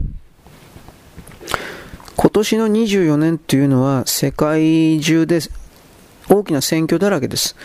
で、これがレッドの側の大統領になっていくと、共産主義ですね、中国様最高みたいな人たちのあの流れに入っていくと、本当にもう人類においてはやばいことなので、この他国の選挙で僕たちは何もできないんですけれども、でもですね、あの、いろいろと知っておいてほしいと思います。知ったところで何もできないが、これらの連中がおかしなことをしだす、つまり支配と統制、侵略、騙し、洗脳、そういうことをしだすという前兆を見抜いて、その上でおかしいではおかおかしいだろう、おかしいだろうというふうなことを言うことぐらいはできるから、それはできることだから、それはするべきだというのが一応僕の立場です。簡単に何でもかんでも騙されてはいけないと、これを言います。うん。で、ちらりとついでに、あの、ウクライナの新しい司令官はシルスキーと言います。で、こいつはですね、どういう人か、プラウダ、コムソモリースカヤ・プラウダ、記事があります。これはまあ、昔あまあ、読売新聞、違うか。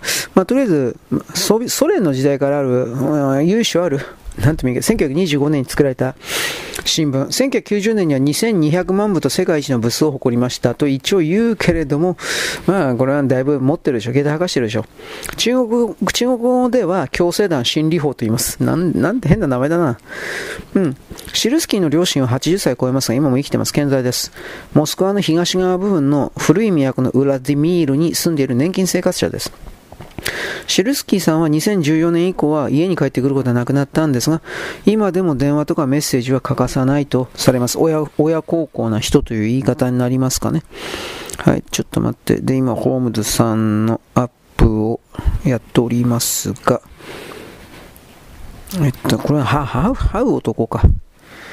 はう男あたりなら多分みんな見てないかなどうかな知らないかなっていう意味で言ったんだけど。はい。まあいいです。ちょっとお待ちください。そういえば僕はさっきですね、あの、おはがきで、えー、っとね、昔 NHK でやっていた、シャーロック・ホームズシリーズのですね、ビデオとかなんかいろいろあるんですが、そのことでなんかいろいろカットされたようなところがあっておかしいな。こうなんか長さ的にはそんな長いカットではないそうなんですけどほんのちょっとした多分1分2分3分4分みたいな。でもそれらの細かいカットの中に仕草人の仕草であるとかセリフ重要な何かがおそらく入っていてそんなのカットしていいのかなみたいな疑問のおはがきでした。ところが僕は残念ながらですね、ホームズさんの、それは昔のやつは衛星かなんかでちょっと見たこと、最近、去年ぐらいやってたんですよ、確か。夕方の4時ぐらいかな、やってたんです。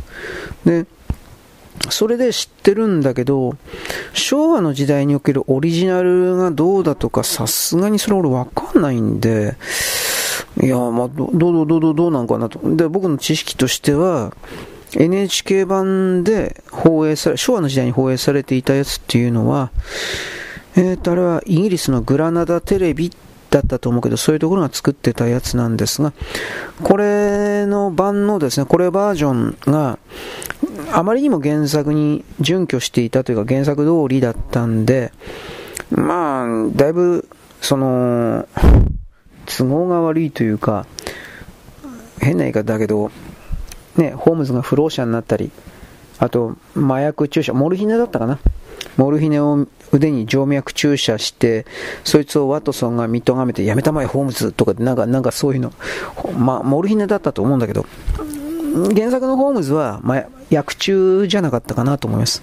麻薬中毒者。だけど、そんなことは、NHK では流せないわけですよ。当たり前だから。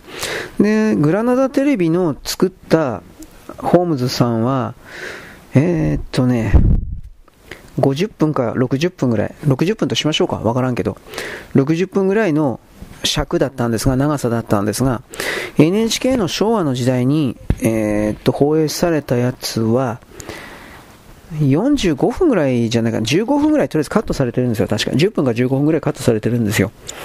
NHK の地上波の尺、長さに合わせるために。だから、それで、えー、っと、なんというか、僕はその部分を、つまりその10分15分の部分が、DVD とかいろいろでカットされたんじゃないんですかというふうにお返事したら、えー、この貝原雄山を舐める舐めるなというお叱りのおはがきをいただいてですね、私はですね、何何もかも見てるんだみたいな、そうす、すみません、すみません。まあ、とりあえずなんか、オリジナル、オリジナルと、グラナダ TV 版と、えー、っと NHK 版が違うということを私は知ってるんですよと。だけれども、そういう、そういう部分におけるカットではなくて、あのー、どうやるのかな。多分その人は BS でね、去年だったと思うけどやっていた、その時にね、NHK は BS で完全版を放映してたんです。あの、そのホームズの。完成された版を。で、その完成された版のこととの比較かなとかいろいろ思ってたんだけど、ちょっと俺、もう見てないからわかんないんだけどさ。そういうことにおいて、やっぱそのホームズさん、まあ俺もホームズ好きだけど、そんなに、ね、ホームズ、ホームズ嫌い、殺してやるみたいな、こんな、こんな人じゃないんで。他にもね、あの、素晴らしい、あの、小説、探偵小説は、まあ、いっぱいあるんで、正直言うけど。あ、でも、ホームズは、基本といえば基本です。ホームズシリーズあるけど、ルパンシリーズないんだよね。モーリス・ルブランの。あの原作通りやればあれはあれで面白いんだけど、でもあれフランスだからね。だからイギリスはやらんのだろうね。いや、冗談抜きで本当に。そういうことを思いましたが、はい。えー、っと、あれはね、確かあの、ジュニア向けでね、ポプラ社が、ポプラ社って今もう潰れちゃったかな。ポプラ社が図書館で、ジュニア向けで書籍の形で全、全集かな。全部出してたんですよ。少年、あの、本当の原作はまた全然違うんですよ。文体がエロかったり、残虐描写がちょっとあったりするんですが、それは全部書き換えて、柔らかいものにしてというか、して、で、もう、えー、と、ルパンシリーズで出てたんです。うん、確か。僕それ全部読んだことないんだけど、見つけたことあるんだけど、図書館で。あ、こんなんあるんだとか。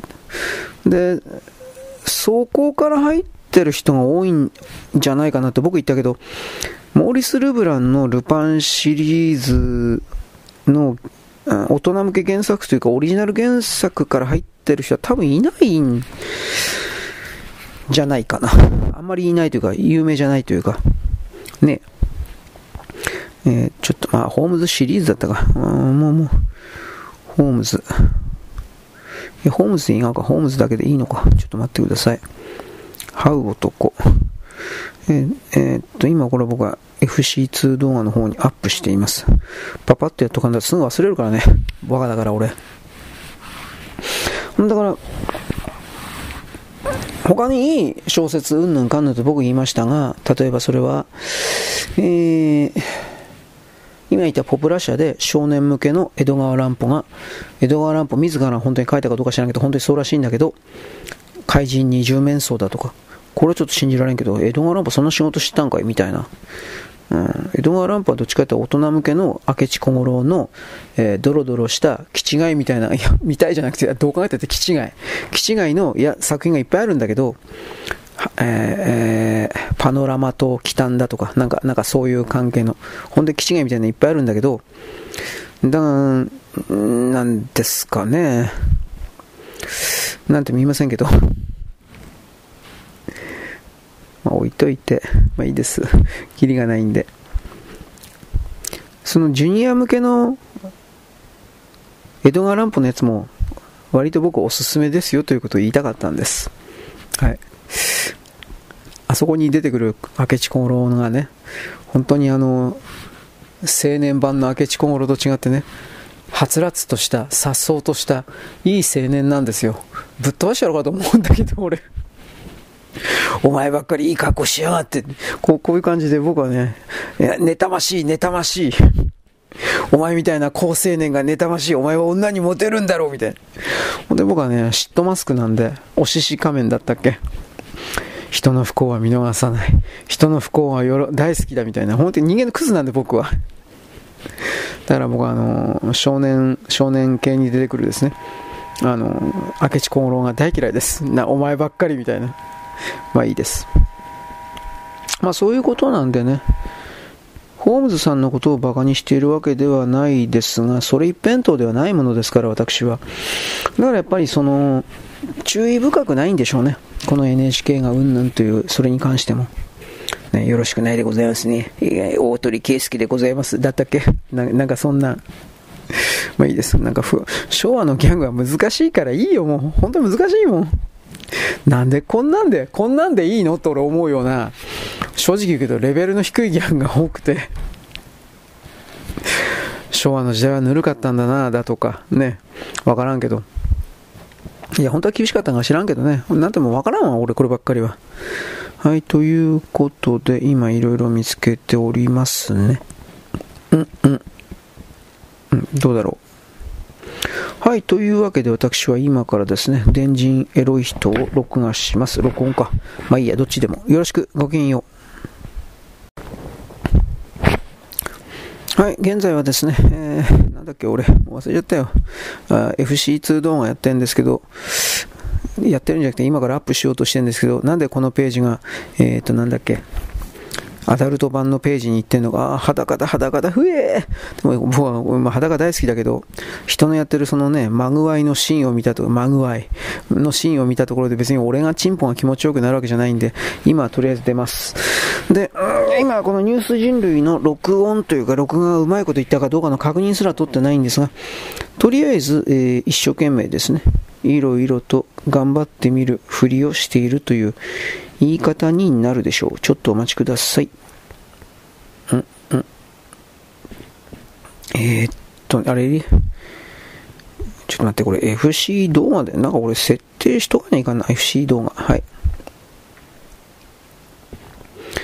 うーんとね、英国は FC2 ビデオと書いてあるな。そうなの？まあいいですけど。まあこの FC2 動画があるからだいぶ助かってるねっていうのはありますね。うん。でもだ、まあ、まあ、だからといって、これ今度こんなもん見てるやついるのかなと、個人的には本当は思ってたりするんですが、まあいいです。暇つぶしです。で、僕はどっちにしろこの FC2 動画云々に関するですね、えー、と、カウンターですか。そうしたものは、まあ、どっちにしろ信用ならないだろうというふうな身も蓋もない考え方を持っておりますから、えー、っとね、なんとかやるしかないだろう。なんとかやるしかない。もう、もう、強引にやってるなというのはわかるんですが、えー、っとね、えー、画像、音声、動画、これでいいのかな？えー、MP4 動画、176ミリ、あ、多分これでいいんだろう。はい。というわけなんで、今、確認取ってないんだけど、一応頑張って、アップロードだけしてみます。えー、っと、えニュース人類？ニュース人類。はい。これなんだっけ？傲慢な、傲慢な座標。我に気づくだったかな？なんかそれですね。えー、っと、まあ、とりあえず PC を使わんでも今んとこ、なんとなくパターン化できてるかなと思うんですが、やっぱり PC 使ってた時の方が早いかなという気はしますね。だけどそんなこと言ってもしょうがないし、今これでやっていくしかないし、さっきも言ったけど、ノートパソコン高いんで、あんなもんで10 13万から15万、いや、そんな金ねえよと、普通に思った。で、今タブレットが、タブレット見たんです、さっき、ラビエ。まあ、今のところラビエしか見てないけど、8インチ、9インチの新品で、2万3000円ぐらいだったかな。定価で2万3000円だからもうちょっとだけ安くなるでしょう。2万2000円とか2万1000円とか探せばきっとあるだろうけど、それで同じ仕事ができるんだったら、まあそれは僕の方の修練、練習次第ということになるから、それで同じ仕事ができるんであれば、やっぱりそれは普通に安い方を中心に物事を考えるのが正しいんじゃないかなと思って今ですね、一生懸命やってるわけです。うんなん節約と言ったらかっこいいけど、要は金がないだけなんですが、じゃあ金があってですね、金があって、えー、このノートパソコンを買ったとしますよ。じゃあそれで何をするかって言ったら、今までと同じことの繰り返しで文字打って、まあ今の場合はこういう、えー、て言うんですかね、文字打って、文字動画っていう言い方ですか、文字動画をなんか書いてみたりなんかして書くというかどうなかわかんないけどやってみたりなんかしてですね。そしてその上ででもやることだから結局タブレットで全部できんじゃんと、まあ、気づいてるわけです。でキーボードに関しても、まあ、ちょっと本当は慣れないんだけど今まで使ってないキーボードだったからだいぶちょっと厳しいんだけど Bluetooth でね、いや本当は有線でもつなげることできるんですが、Bluetooth でですね、これを、あのーつないでキーボードは一応タブレットでもできるわけです。あの前おはがきいただいたときにですね、まあ、スマホで全部済ませてる人がいると、まあ、そうなんだろうなと、まあ、俺だこれは俺俺がね慣れてないだけなんですよ、はっきり言って。慣れれば多分それでもいけるんですよ、そしたらね、例えばタブレットを、えー、っとね、2つというか2枚、2枚とか3枚、カバンの中入れといて、で、それでですね、えー、自分の仕事をするとか、出先で自分の仕事をするだとか、一応できるんです。多分そういうことやってる人とっくにいると思うけどね、それは。俺まだそこまで本当に、あの、いろいろと構築してないからね、やり方を。レベル低いんですよ、やっぱり。スキルにおいても何においても。ただ、ノートパソコンもいるだろうなとは思ってるんで、そのことを踏まえて一応それなりにうん、まあ、構築してるという言い方ではあります。先ほども言いましたが、こういう仕事はルーチンワークにすれば早いんですよ。あの手順がいつも同じになるから、その手順に従って、まあこういう言葉はあんま使っちゃダメなんだけど、同じことの繰り返しをやるから、その同じことの繰り返しの動作の中で、もろもろの動作の中で、細かい動きの無駄を排していく、排除していくことによって、まあ、それは結局合理化というものにつながるわけですが、合理化につなげていくことによって、結局ですね、えー、なんというか、素早い、えー、素早い更新、アップロード？そんなもんあんのかな？素早い更新アップロード？に一応つなげ変えていくというか、つなげていくことができるわけです。またそれをおそらくやっていかないといけないんですよ。あの、あ、プレビューに成功したって出ました。やっぱこれ、タブレット的なものからやると早いんだな。うん、と今思ったんで。うーん。で、ファイルサイズも150メガみたいなこと言ってたから、多分これでやってた方、5分か。5分で140メガちょっと待ってね、今見てみるわ。えー、っとね、あれ、ねえし。えー、っとね、設定か、ここか。ちょっと待ってね。これどこにあるんだろう？設定のストレージかな多分ストレージだろう。えー、っと、写真と動画にいるのかな？写真と動画かな？えっと、画像の方じゃないかと思うんだけど。あ、いたいた。これは、176メガか。5分で176メガだから、午後25、ああ、520、535、30、535、もう極端なことや、1分間30メガか。うん、そんな言い方かな。1分間30メガ。これ10分なら300メガ。どうかな、いや、60分。638、1.8ギガ。やっぱ全文を読み上げならこんなもん記録するのはバカのやることだな。いろいろ思ってしまいました。はい。というわけで私はですね、今、ニュース人類をアップロード、マージェル人フリーダムのところにアップロードしておいたんで、見たい人は見てください。あと知らねえって感じです。よろしくごきげんよう。現在は2024年のですね、え2月の12日です。私は今ですね、あの、中国やべえよ、みたいなことを言ってるんですが、まあ、それ言ったところで何かできるわけじゃないし、でも僕はその、なんていうか、中国に株式買ってるだとか、中国にお金置いてるだとか、そんなこと全くないんで、ねえよ、そんなこと。まあないんで、だからですね、それ考えてもしょうがないかなといろんな、見方をしています。ちょっとお待ちください。で、今ですね、えー、マガジンの人、フリーダムのところにアップしてる最中です。タブレットでやるのにもですね、まだ全然慣れてないんですが、こいつをルーチンワークにすればですね、つまり簡単、簡単な手順で何でもできる的な形にすればですね、えー、っと、あ、俺どうするんだったっけ？これ、やり方忘れちゃったな。えー、やればですね、とりあえず安いお金で、この場合はノートパソコン買わないで、いや、本当は買うんだけど、今まだ買えないね。まあ買わないで、そしてそのことで、同じ仕事ができるんだったら安い方いいよねってことになります。これ当たり前ですよね。あなたもご存知な通り。いや、俺本当にさっきノートパソコンでショックだったもん。13万とか14万とか15万とか、どこにそんな金あんだよ、お前。ノートパソコンでそんな高かったっけ？と。うん、俺もなんか頭抱えたんだけど、うん、なんか高いみたいですね。かといって、まあ、アマゾンとか楽天とか行きゃ中華製のノートパソコン4万5万でありますよ。冗談じゃねえと思うわ。さすがに。で、もう一つは、あの、バイオだったっけ？バイオとね、ラビアがなんかに、ヒューレットパーカード昔、今はもうないのかな ?2 万円ぐらいのノートパソコン出したわ、確か。2万円ぐらいのやつ。しかし、そんなものは結局のところあれだろう。うん、全部中華。でも、前おはがきいただいたけど、今中華でないようなもんなんか何一つないと。割り切るしかないとか。まあそんな風に言えばそうなんだけど、ねなんか中国を儲けさせるの嫌だなと。個人的なすげあなたネット用ですか？うるせえ。えー、というわけでちょっと待ってくださいね。マージンエロい人、サあサービスパックじゃなかった。えっ、ー、と、フリーダムパックですね。フリーダムパックで、これは何なの？えっ、ー、と、えっ、ー、と、えっと、2月の12日ですね。2月の12日ですね。うーんと、あ、これなんか日本語はダメなんだったっけ？ちょっと待ってね。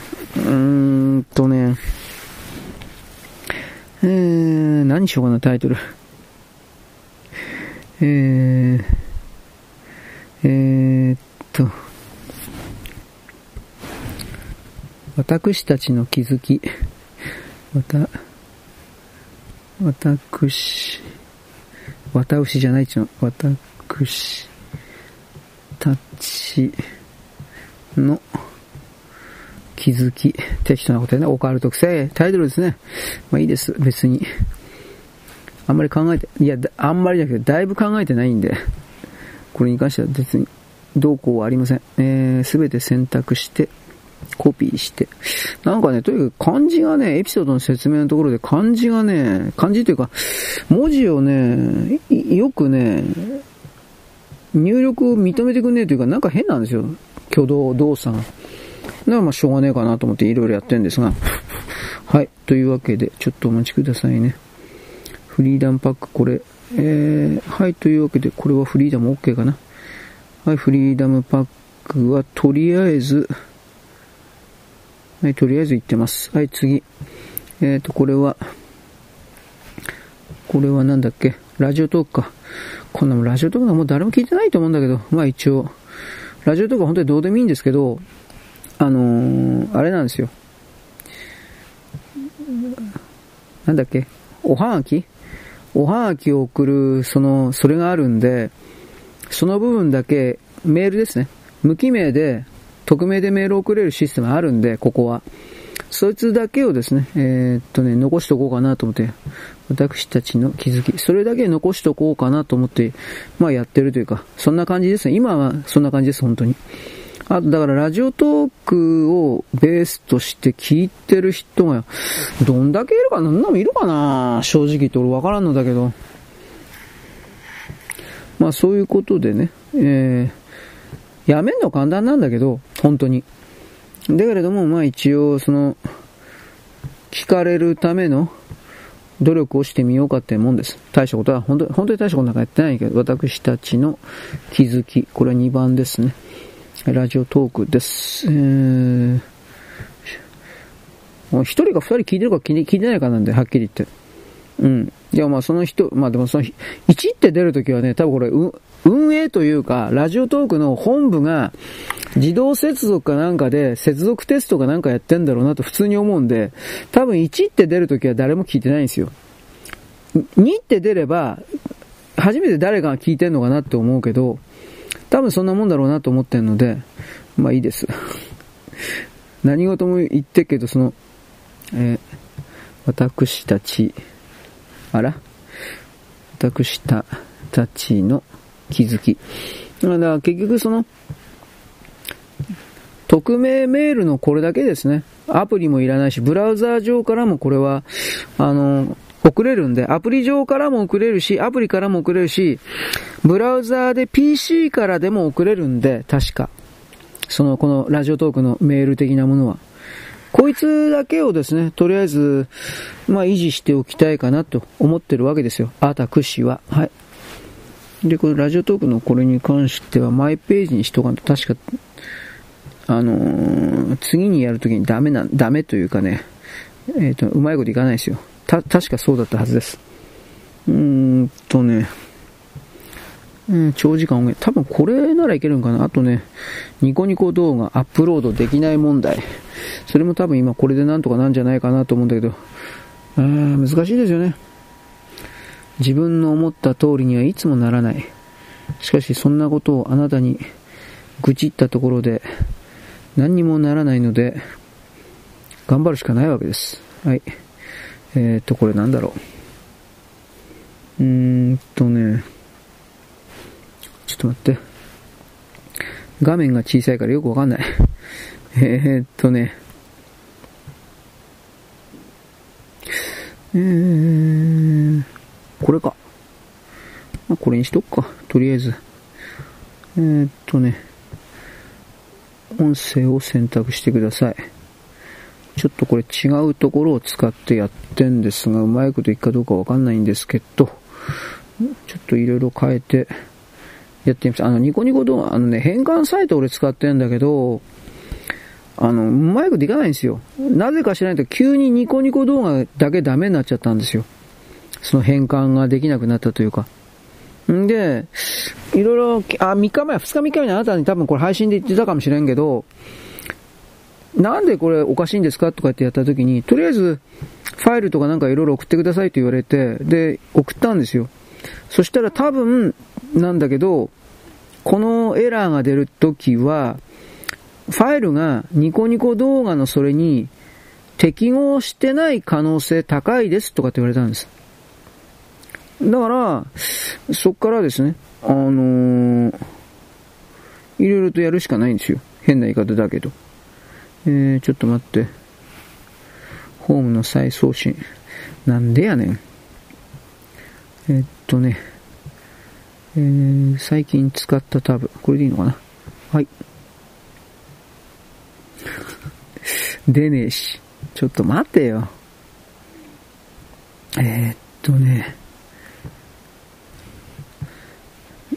ちょっと待って、静止画かな。はい。これはどうなの？うーんとね。静止画。えー、っと、これか。よいしょ。どうなんだろうかな、本当に。なんか今、いきなり消えちゃったんだけど、勘弁してくんねえかな。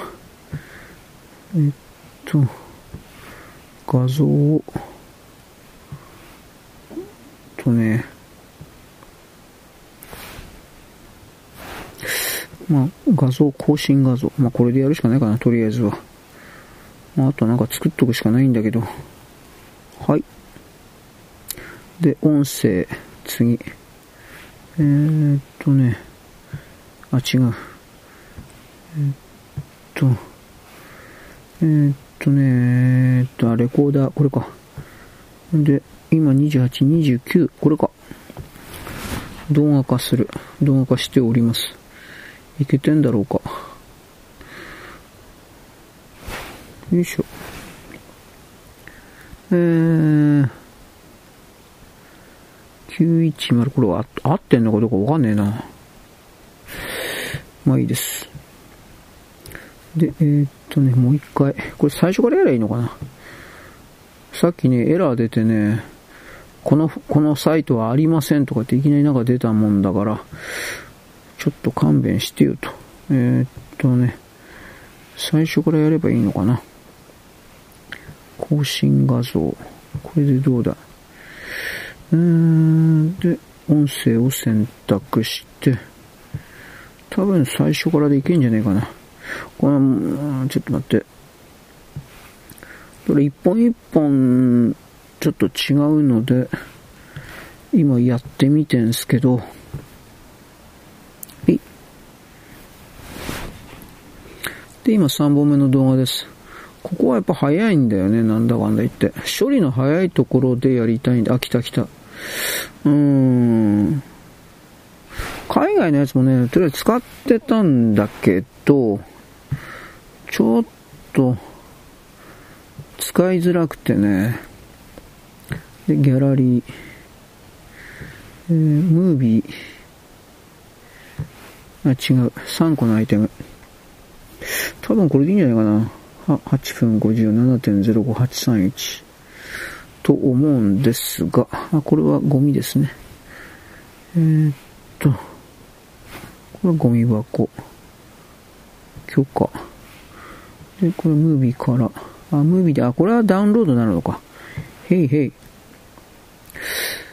えー、多分時間が違うから、タイムが違うから、これ合ってると思うんで、ちょっとこれやってみますね。俺わからんわ。はい。えー、っとね。よいしょ。ちょっと待って。で、FC2 かな。FC2 動画。はい。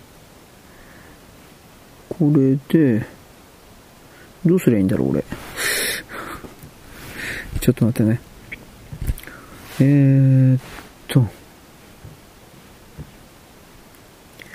えー、っとね、これだ。うまいこといけるかどうかちょっといろいろやってみます。これでうまいこといけばいいんだけど、あ、間違えちゃった。もう一回。番号間違えたよ。とね、コンテンツ。えー、っとね、20番からか。えー、っと、リンクテキストをコピー。はい。うん、これでいいのかな。よいしょ。ちょっとこれやってみるしかない。わかんない。えー、動画。V75 じゃねえよ。こっちの動画だ。ダウンロード。はい。えー、あ、時間的に、あ、これで見りゃいいのか。多分3ついけると思うんだけど、選択どうだで、えー、っとですね、28、29、30、あ、多分この順番で合ってるだろう。うん。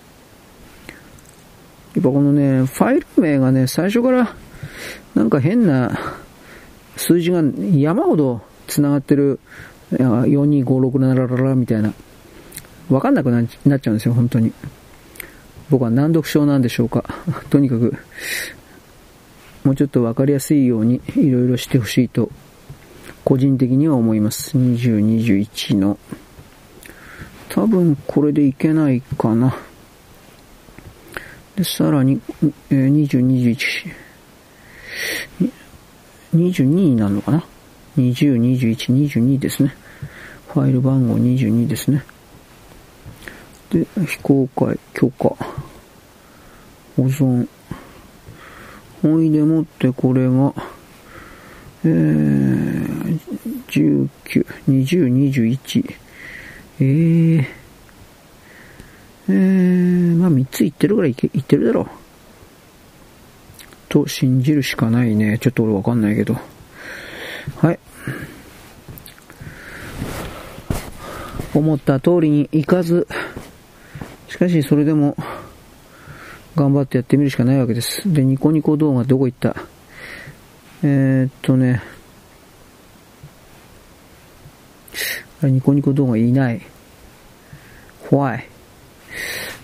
どうしたっけな。ちょっと待って。ニコニコ動画、ここにいたかな。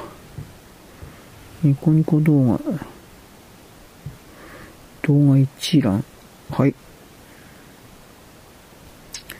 えー、っとね、長時間音源、投稿動画。えー、っとね、動画を投稿でやってみよう。動画を投稿する。動画ファイル。あ、やっぱ、なんでか知らないけど、これだって一個ずつしかできないんだよね。なんでだろう。まあいいや、しょうがねあ、PC じゃないからかな。なんでだろう。うーん。え、っとね。マガジンエロい人。っ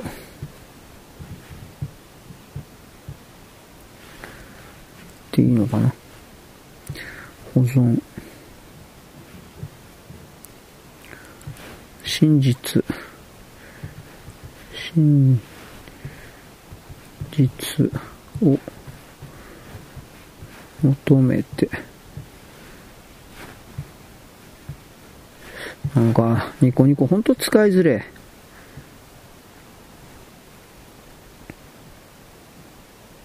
うん。で、投稿するにしておく。はい。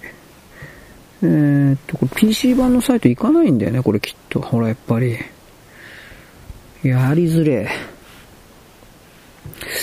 今そんなこと言ってもしょうがないしな。できる、できることをやっていくしかない。はい。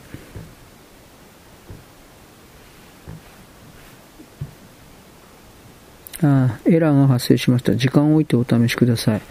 これはあれだろう。動画登録終わらないと無理なんだろう。また使い物なんねえな、これ。はい。いや、本当にこれ多分 PC の側の設定でやりたいんだけど、うーん。できないんだね、これきっとね。ん、ん、ん。えー、ちょっと待ってね。待て。いやー、Chrome で、ブラウザー変えても関係ないだろ、これこんなもん。一応それを見てるんですが、えー、で、これニコニコ動画してみようかな。ニコニコ動画。はい。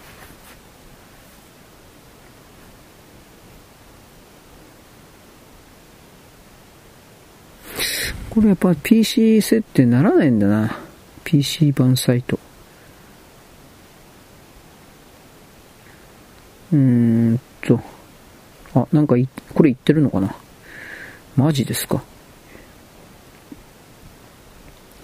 言ってるんだったら助けるけど、どうなんだろう？今ちょっといろいろやってますが、たあなんかかいけそうないけんような、えー、っとね、ちょっと待ってね。いろいろと挑戦してみます。というわけで、前代未聞なんですが、すいません。いや、あんなこと言ったってさ、だから、いかにこれ、こういうことをやることによって、自分自身が、その、なんて言うんですか？あ、これ下手に USB から見たらなんかリセットかかるんだったね。やべやべ。自分自身がなんて言うんですかね？えー、っと、ちょっと待って。ルーチンワークで、いろいろやっていたがですよ。だけど、結局、そのルーチンワークが大事なんじゃないんですかっていう言い方ですよ。さっきも言ったけどさ。あのー、時間を節約するには、ということですよね。えちょっと待って。えー、っと、ちょっとお待ちくださいね。よいしょ。えー、っと、これで、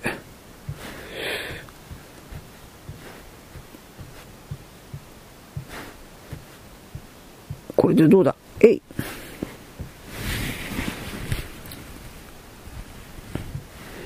なんでやねん。も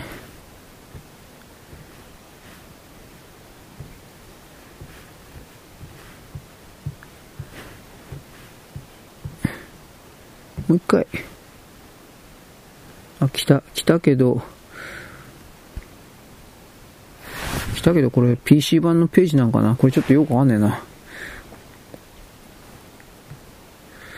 えー、っと、なんか PC 版ページっぽいとこ来てるんだけど、まだなのかな？ちょっとお待ちくださいね。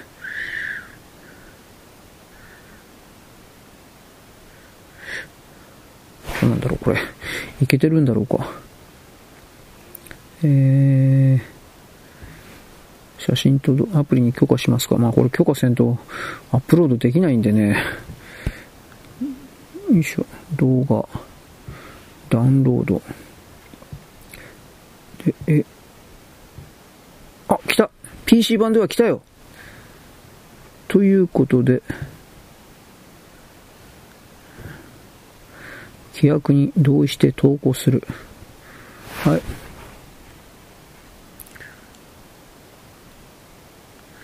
まあ、同じ動画ファイルじゃないんだけど、えー、っとね、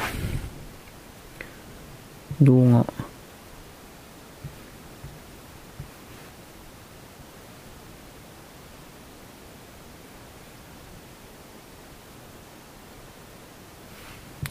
どこ見りゃいいのかな？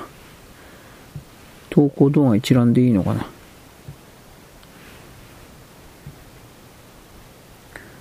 あっと、あ、これか。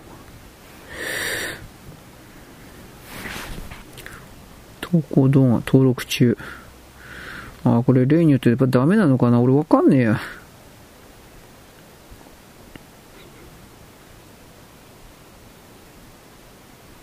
はい、というわけでこれでダメだったら、なんかサイト丸ごと変えるしかねえなという感じにはなってます。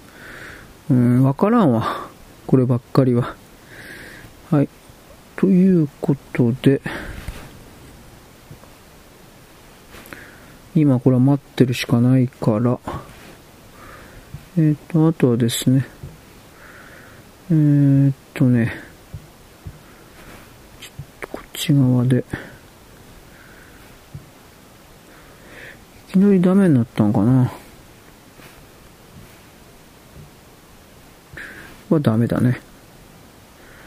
完了。うーん。ちょっと待って。えっ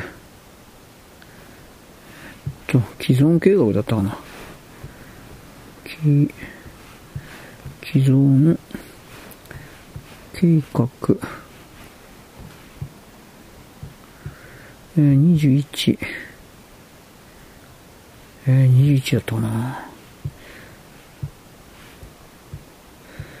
えー、っとね、ちょっと待ってね。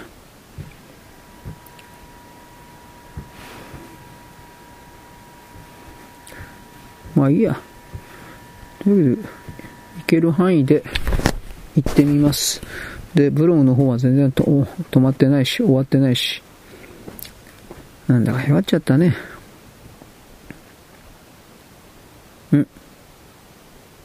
はい。じゃあいいや。もうこんなのダラダラやってもしょうがないんで、一旦ここで切ります。よろしく。ごきげんよう。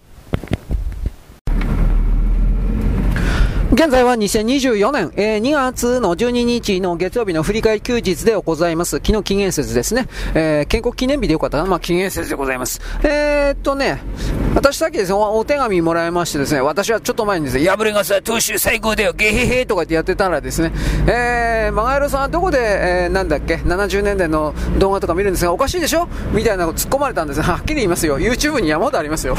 というわけで、YouTube のですね、私はさっきですね、破れ分業かな破れ奉行のですね、アドレスを貼ってですね、どうだ、ここにあるんだよ、ほらほら、みたいな、そういうことをやったんですけれども、これは探せばあります、まだ。ね、削除を受けてるのもいっぱいあるんですが、えー、なんだかんだでだいぶ転がってます。必殺だろうが、破れが、破れ奉行だろうが、破れがさ、当主だろうが。日本語で引っかからんかったら、英語だとかスペイン語だとか、外国言語でいると、外人たちが挙げてたりなんかするのを見つけたりすることができます。うーんから、あとね、冗談的、お金さえ払えばですが、僕払わんけどバカバカしいから、お金さえ払えば、時代劇専門チャンネルみたいな形で、YouTube かどっかでですね、まあ、とりあえず全話、破れ奉行とか破れ傘投手とか全話売ってます。ただ値段俺見てないか知らんけどでも100円200円とかじゃないかな。仮面ライダーシリーズファイズだとかそういうのも全部売ってます。でも昔 YouTube に全部ありました。俺そこで見たんで。ダメですね。違法アップロードうるせえ。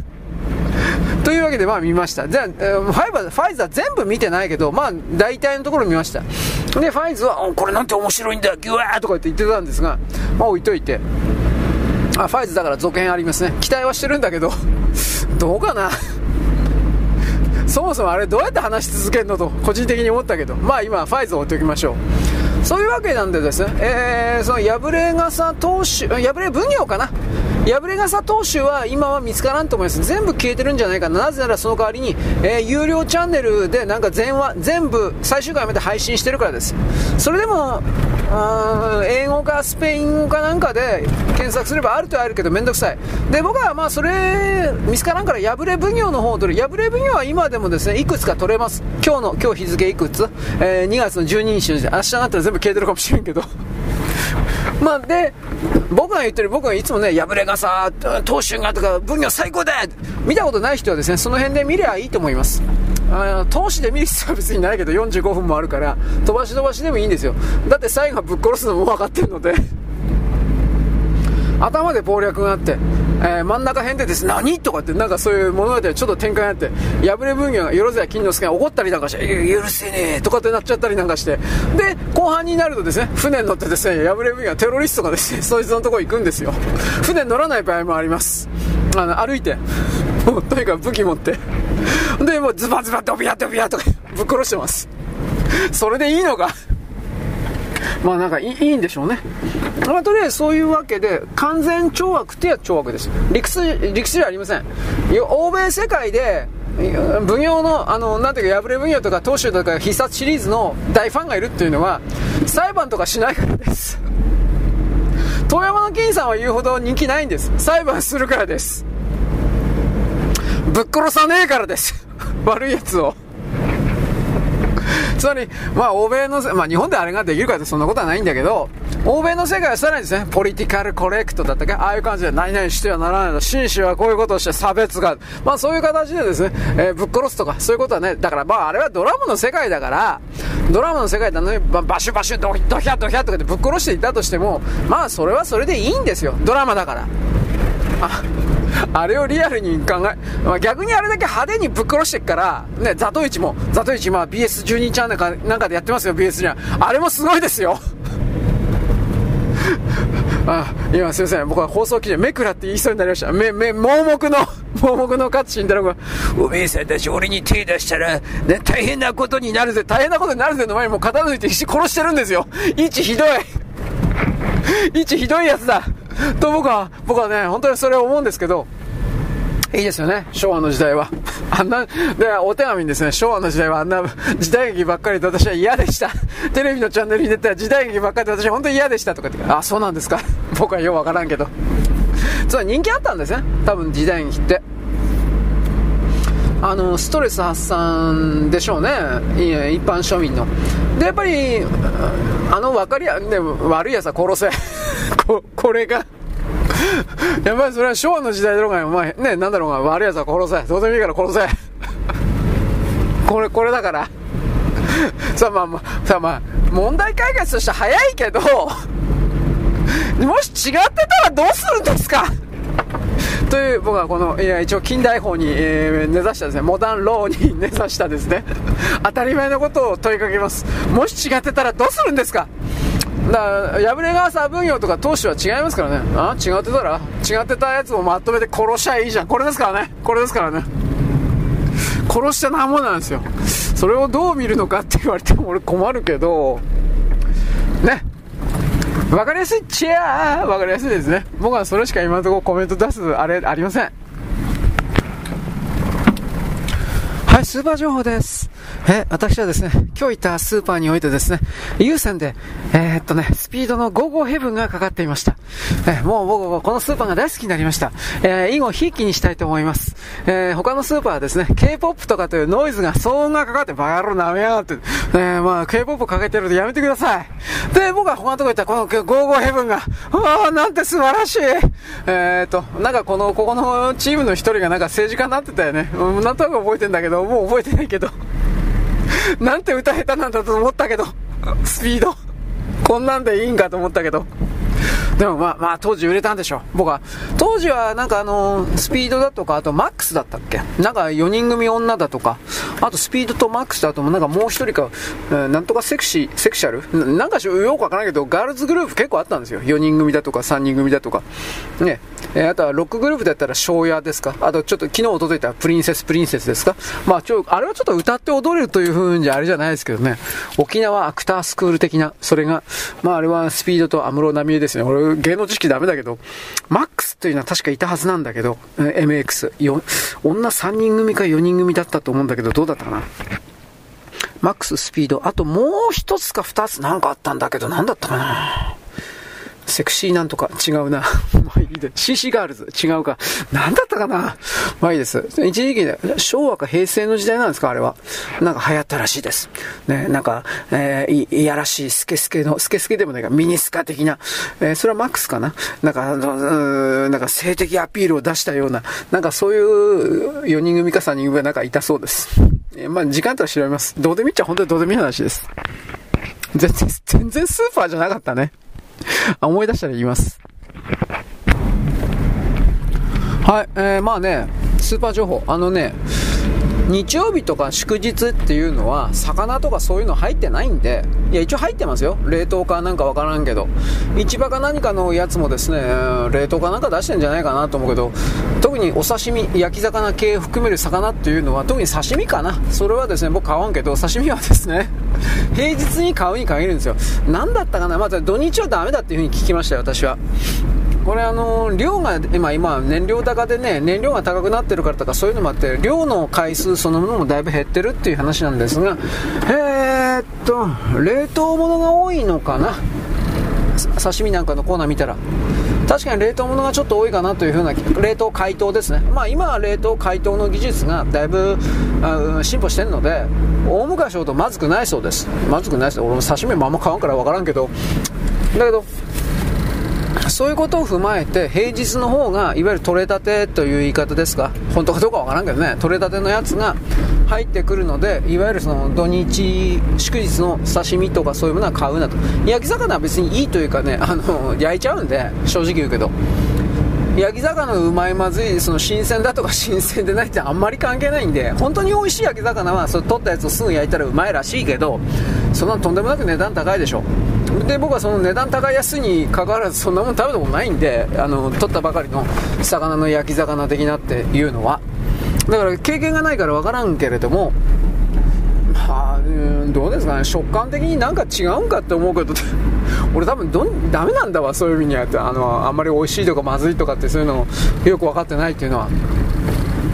確か俺あ今日のコラムっていうかそのツイッターで取り上げたスティービー・ワンダーもあの人は目が見えないけど耳は聞こえるですよね。当たり前でそうしないと音楽できないからね。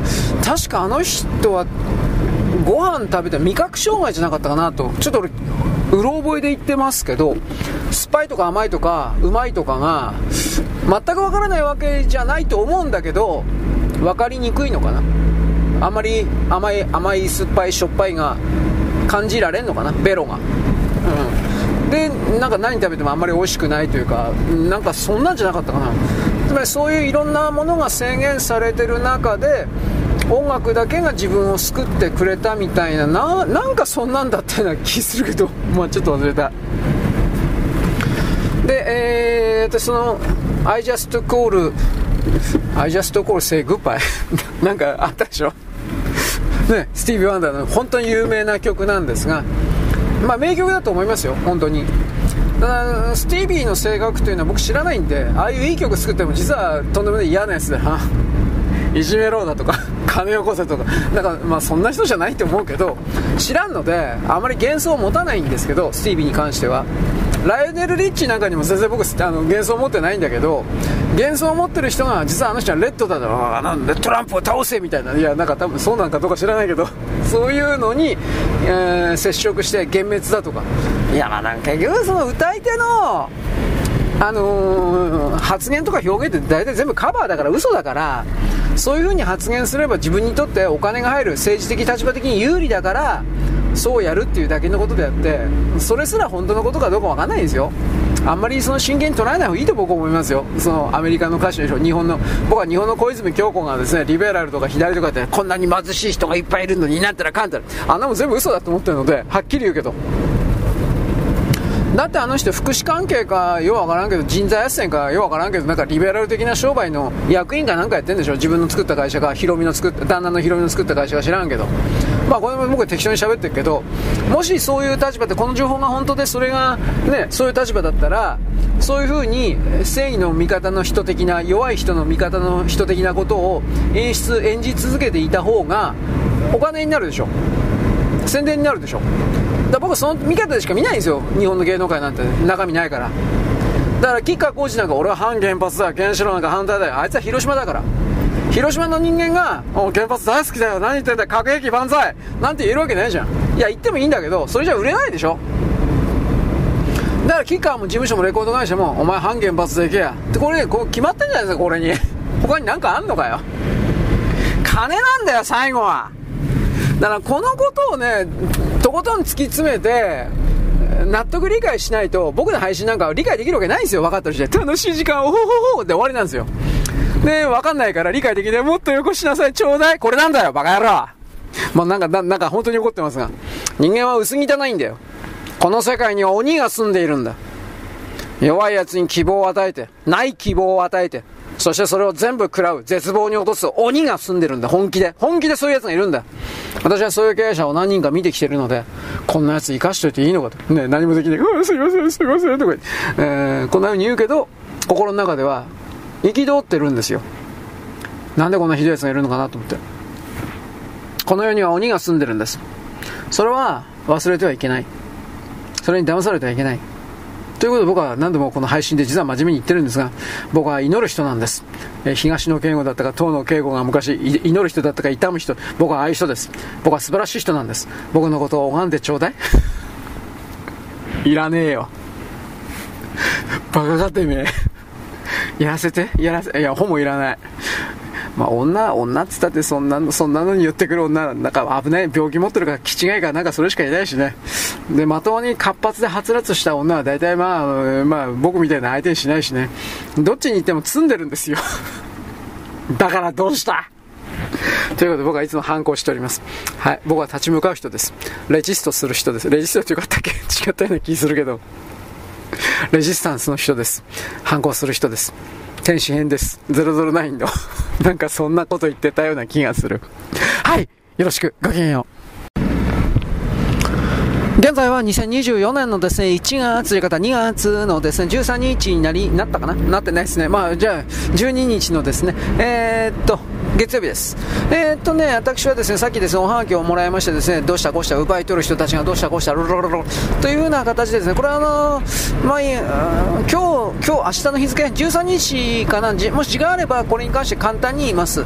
結局ですね、えー、こうした質問を送ってる人たちは、いわゆるあのーなんだろうブログであるとかねそういう風な領域における僕はあの大体は主に精神世界的な人たちにその中に全部ではありません全部ではありません。その中にやっぱりおかしな人たちがいる。しかしそれは精神世界的な人たち精神的な、えー、なんていうかそれを趣味としているふりをしながら全くそんなもんはカバー偽装でしかなくカバー偽装ということは覚えておいてください。スパイ用語でですね、えー、例えば全然、ね、東北の人間でも何でもないんだけれども偽の経歴と偽の人格と偽のですね例えば言葉遣いとか方言とかを使って東北人になりすます。まあなりすましですね。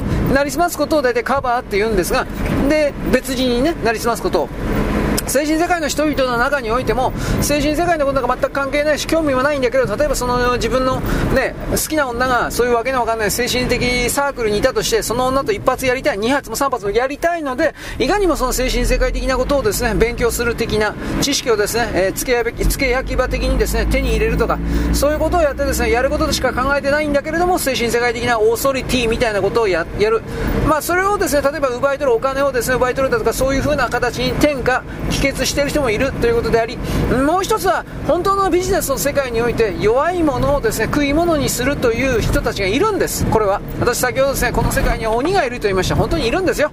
それはあなたたちが知らない。しかし実際に弱い人に、例えば自分の会社の大きな会社の社員、えー、社長がね、社員の誰かに、まあ、社員の誰かというか、そういう風なものに近づいてくる人たちにという言い方をしましょうかね、系列、系列関係の個人事業者とか、そういう人たちに、自分の例えば、あのー、なんていうかな、懇意にしているような、えー、第三者の会社を障害しているから、この会社の商品よりであなたは商売しなさいみたいな。リースしてあげるかとか、レンタルしてあげるからとか、なんかそういう形で、もちろんその会社社長はですね、間に入ることによってリース料、レンタル料を取るわけです。しかしそんなうまい話があるわけはなく、そういうことを押し付けられた人はですね、もちろんまともな事業計画を持っておりませんから、だって個人事業主で個人でやるような人っていうのはそんな、ね、分かってるわけないんですよ。同じような同業の状態、状況にですね、20年、30年いたって、それでも経営というのは別物ですから、そういうすぐ騙されるんですよ、はっきり言って。で、その社長にすがって、あ、これなんていい人だというふうに思って機械とかをですね、借りるとかやってもですね、まあ大体それは落とし穴で必ず失敗するんですよ。100人いたら99人というか100人が100人とも失敗するんですよ。でも失敗してもその社長は全然、あのー、損しないんですよ。例えば3年固定契約とか5年固定契約でリース料とかなんかをですね、支払い続けるとかそんな契約書を最初に書かせるんです。で、それが儲かってようが儲かってなかろうが破産しようが仕事やってなかろうが、基本的には金を取り続けるんです。金を支払い続ける。取れなかったらその人の財産を取るんです不動産とか家とかを取るんですそういう事例を僕はたくさん知ってます現実の問題として騙された人をですねいっぱい知ってるという言い方をしませんけれどもこんなひどいやつが世の中に生きていていいのかという事例を結構知ってますあなたと違ってその意味においてこういう人たちというのはただでさえお金持ちなのにお金持ちなんですよ資産何億円とか持ってるんですよもっと持ってるかもしれないけどもっと持ってるんですよそれなのにもかかわらず貧乏人を騙してだまくらかしてですねお金を取るんですそんなことを仕掛けなければその人の貧乏人は違う人生を歩めたはずです。勉強だとか社会でその人生で何を言ってんだ。お前は食い物にしてるだけだろ。というふうな僕はこういうことも含めてそういうそういう人はもちろん奪い取る人たちです。でなおかつ精神世界的な奪い取る人っていうのは自分をいい人だと思ってる。まあそんな自覚すらない。自分が何者であるかということをまず考えない。でなおかついや考えなくてもいいんだろうけど他人に要求しない限りにおいては。ところがそういう人たちの全部ではないが一部は他人に要求をする。楽しくなりたいから。幸せになりたいという5分とか10分を得たいから。そこまではいい。ところが楽しさを要求するときに対価を支払うんでお金を代金を何かを支払わなくてはならないという考え方はゼロ。ただ自分の要求を言うだけ。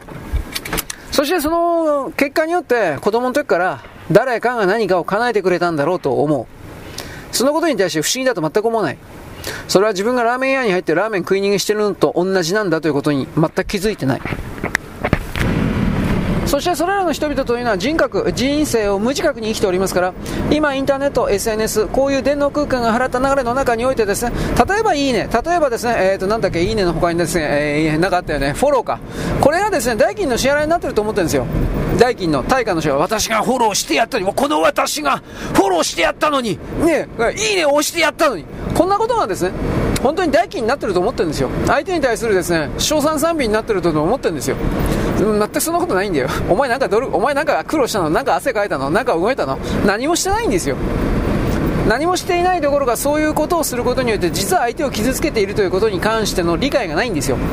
相手の許可を得ずに相手の例えばですねサイトであるとかそうしたものをですね勝手に第三者にですね広めたりするということに関して何の通用もつまり痛みということなんですが感じない人たちなんですよつまりそれをですねやったら相手がですね例えばどれだけ傷つくかとそういうことを含める全てを演算した上でしかしそれでも私は、責任を受け取っても責任を引き受けててもこれを知らせた方がいいからそうするのだというふうな考え方がまずあったのか。ない。反射的に動いているような人たちです。でそれらの積み重ねで人生をただただ20年30年40年50年で生きてきた。それを生きてきて生きてきたというのか私は言わないという。で私は常にですね偉そうに常に偉いしかし常に傲慢常に傲慢しかしそのようなことをですねこれらの方々というのは自分の人生において聞いたことはないんだ言われたことはないんだ自分は常にかわいそうな人だと思ってるんだ。バカ野郎。これなんと私は言うでしょ？あなたたち、私たちは一応、大体1億匹の、あまあ今1億匹、1億匹もおらんそうですが、生死の、生死ですよ。生死のとてつもない競争の中の最初の戦闘の一匹なんです、私たちは。とてつもない競争を勝ち抜いて人間になっている。そんな人間が弱いわけないだろ。何余った、何すごいこと言ってんのと俺思うんだけど。まあいいです。それも言ったってどうせ通じない。何を言ったって通じないんです。なぜか。人間は他人なんかに興味ないんだ。人間は自分じゃ、ああ、おお、なんて楽しいのにしか興味ないんだ。そこまで一旦、うん、全体を決めてモデルを構築して私は喋っている。だからそのような状況下において、誰かが何かをタダでしてくれるという風な考え方を持つような人は私ははっきり言って何考えて何生きてんのお前。という風に思うし、なんでこの人は見返りを要求するの汚いわこういう人は、お前、お前どっか行けとしか思わないし。まあ、この辺りの続きはですね、私、この、次の配信でできたらやります。ちょっとわかんない。時間ないから。僕はですね、さっきも言ったけどですね、言ってないかな。桜ブラウザーというですね、非常に軽くてですね、えー、まあ、古いブラウザーらしいんですけど、アンドロイドでも使えますよ。iPhone はないのかな。アンドロイドで落とせます。うん、あまあ、えっとね、マッキントッシュ、あ、マッキントッシュか、Windows 知らん。あるかもしれない。桜ブラウザー、ひらがな桜、ブラウザ、桜、で、カタカナ、桜ブラウザーという非常に軽いアプリを見つけましてですね、まあ、どれで軽いかどうかに関しては僕はまだ見てないんですけれども、とりあえず広告がない。または少ない。まあ、広告ゼロではなかった。あ僕はブレイブ使っていってみました。BRAVE。ブレイブはですね、広告ゼロ。本当にゼロ。全く、全く表示されない。しかし、ブレイブはですね、本体スタンス見たら720メガもある。バカ野郎、こんな、なんでこんなでけえんだよ。というような形で僕は今、桜ブラウザの、これ小さいよ。なんか、なんか広告もブロックするよ。みたいな形なのですね、いろいろ探してたんですが、日本製だよここです、ここです。私は日本製を応援しております。まあでも日本製だったらすごいとか、そういうわけじゃないですけど、桜ブラウザーってあれでしょう。あの、桜なんとかっていうせ、えっ、ー、と、サーバーが、桜サーバーか。なんかそういう言葉聞いたことあるんで、多分これ、ここら辺関係じゃねえかなと思うんですが、詳しく分かっておりません。まあ、とりあえずその桜ブラウザ、今、ちょっと前にですね、ダウンロードしました。縦画面しか対応してません。バカ野郎とかで思ったけど、まあまあまあまあ我慢します。軽いから。軽い、軽い、軽いかな。まあとりあえずですね、あのー、なんかぎこちない操作的な感じであるけど、他の人の評判見たら桜庭さんいいよ、お前。すげえち、すげえサイズ小せえよ。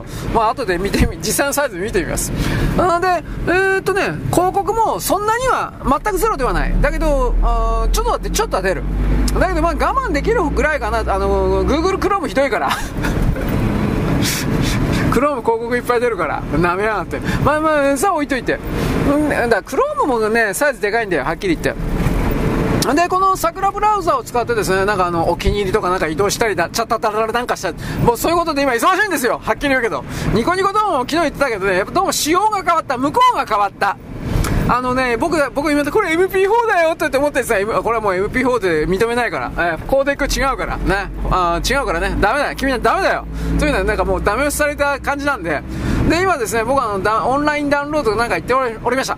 で、これに関してはですね、えーと、なんか南米かどっかのですね、変換サイトは大丈夫なんだけど、僕がいつも使ってる日本、あれ多分日本だと思うけど、日本の変換サイトはダメになっちゃった。おらー！でしかしこれはですね、あのー、なんだっけ、なんだっけ、えー、っと、えー、っと、MP4 エンコードって言うんでしたっけ？エンコードすら大丈夫なのかなと思ってですね、今いろいろ探しております。エンコードでいけるんだったら、それの、まあ、大した時間かからないからこっちでいいかと。思っちゃったったりなんかするんですが、これはまだわかりません。はい。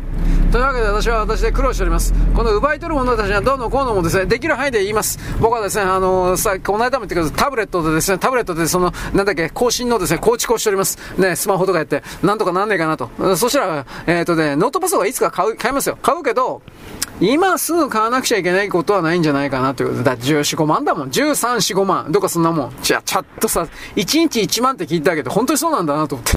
ちょっとこれは高えなと思って。いやー、いきなり13、4、5万って言われてもね、正直そんなお金ないから。というわけで、えー、中古は絶対嫌。なんでかってバッテリーの問題言ったよね、これ、バッテリーが。どう使われ使われてるかわかんないから。それだったら本当に新品のタブレット買った方がいい。で、でも新品タブレット、まあどうかな、いろいろ考えてんだけど、でも安い方がいいよね。俺みたいなこんな更新でも何でもないようなことやってんだから。というわけで、いろいろとですね、お金を使わず、しかし最大的に合理的な、えー、結果を出したい。いろんな、僕は欲張りなんで。で、その中で、いや、お前、お前こそが奪い取るやつだ。すいません、僕奪い取るやつです。すいません、すいません。えー、というふうに、まあ、こういうふうにですね、おちゃらけを入れながら、まあ、でも、まあ、俺も取ってるやつだよね、と。そういうですね、反省も入れながら、精神世界のやつは僕は叩いたりなんかしてるけど、結局それはネタだよね。うん、多分そうだよね。だって俺あいつらと会うことないし、会ったところで、会ったところでお互い面白くないしね。お前、お前の趣味何よ？とか聞いてもですね、な、なんとかバーナデット・ロバーツさん、ぶっ殺してやろうか、すいません、ぶっ殺してやろうと言って言ってしまいました。ぶっ飛ばしてやろうかですね。だからそういうこと言うと困るんで、正直言うけど、俺はね、その人は困らないんだろうけど、俺は困るんだよ。なんでこのつまんないやつ俺会わなくちゃいけないですこういう風になっちゃうんで。いや、僕もつまんないですよ。何言ってんですかあなた面白いやつですね。ほんと大変、ああ、面白いですよ。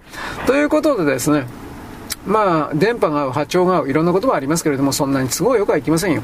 その中で、まあ、そうだね、奪い取る、うんぬんかんぬん。まあ、これは、うん、分かった。なんとか時間作って次言えたらいい。覚えてたら。はい、よろしく。ごきげんよう。現在は2024年2月13日の火曜日です。私はですね、おはがきのですね、返事をしなくちゃいけないなと思ったんだけど、まあ眠たいのとですね、あとはですね、なんだっけ、あ、そうそう、昨日、昨日入れた桜ブラウザーだったか。これ桜ブラウザーすごいです。な大したブラウザーじゃないんですが、えっとね、えっとね、Google Chrome が400メガぐらいのサイズ。えー、っと僕が今使ってるブレイブっていう広告が一切出ないやつは800メガぐらい。これでかすぎるわ、本当に。と、もうやめようかなと思ってるんだけど、まあぐらい。で、この桜ブラウザーだったかな。日本製の桜ブラウザー。これ60メガ。これ何これ。だから、いわゆるあの、多少動きはね、カクカクしてるというか、あの、愛想がないというか、本当に簡素な動きをするんですが、とにかくこのサイズが小さいことは本当にいいなと思ったんで、とりあえずこの桜ブラウザをですね、うまいこと使えるかな。ただ、新しいバージョンになってからというか、その端末が新しくなったことによって、Android が更新されたことによって、例えば特定のサイトから広告をブロックするだとか、そうした細かい機能はどんどんと失われて、つまり更新がされてないんでしょう。まあ、失われて、その結果ですね、あのえー、っとね、広告をブロックするとかそういう触れ込みはあるんですが、一応広告が少ないとは思うけど、完全にブロックされてるわけではないという言い方をします。だけれども、そんな今んとこ悪い、えー、ブラウザではない。まあ何よりも軽い。60メガって何よ？びっくりしちゃったよ、俺。まあというわけで小さいということです。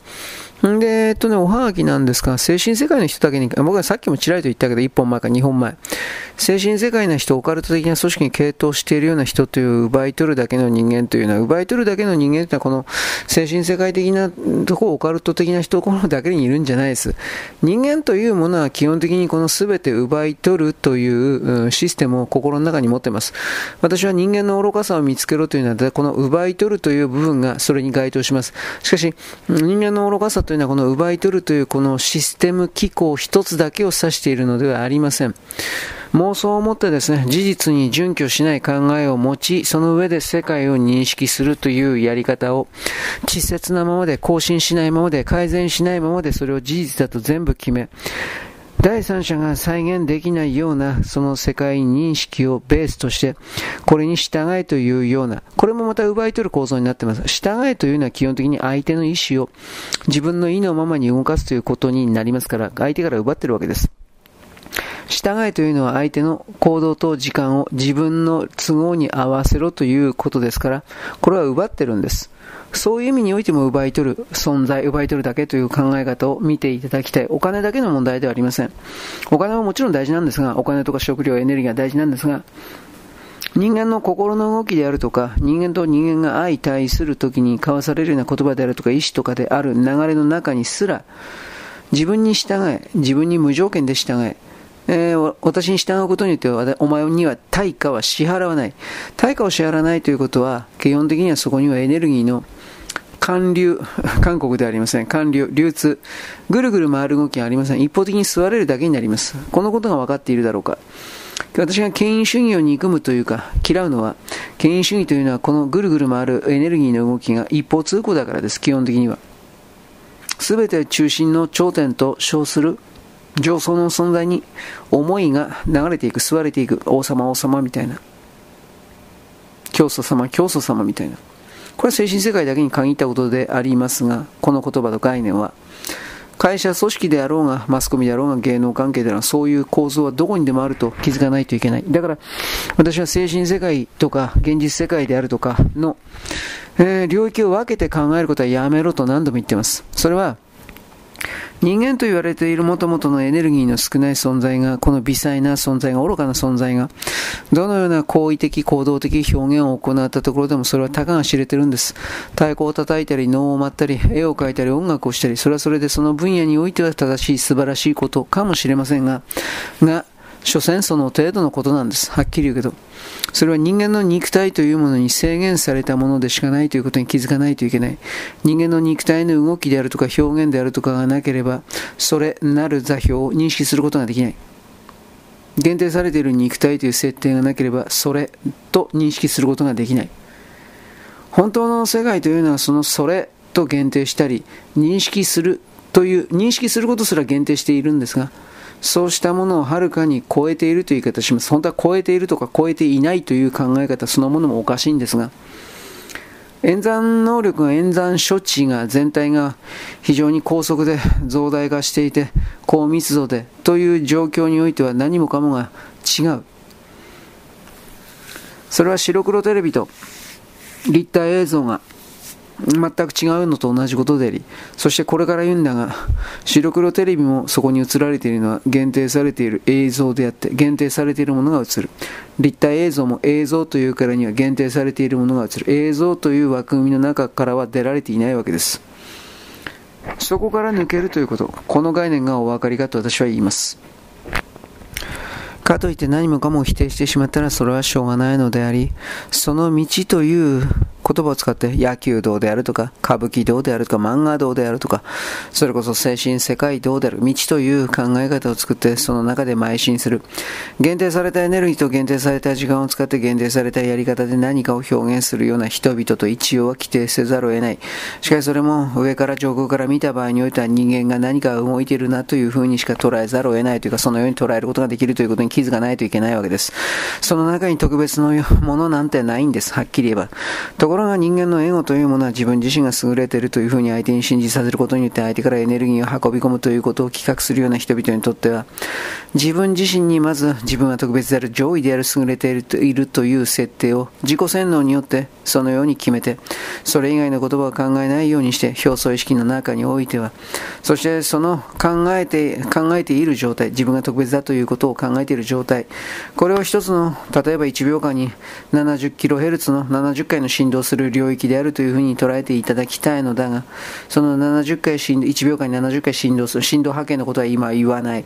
70回振動波形という70回の振動を発生するような音差というイメージを持ってほしいんだが、そのような状態でずっとなり続けているとする。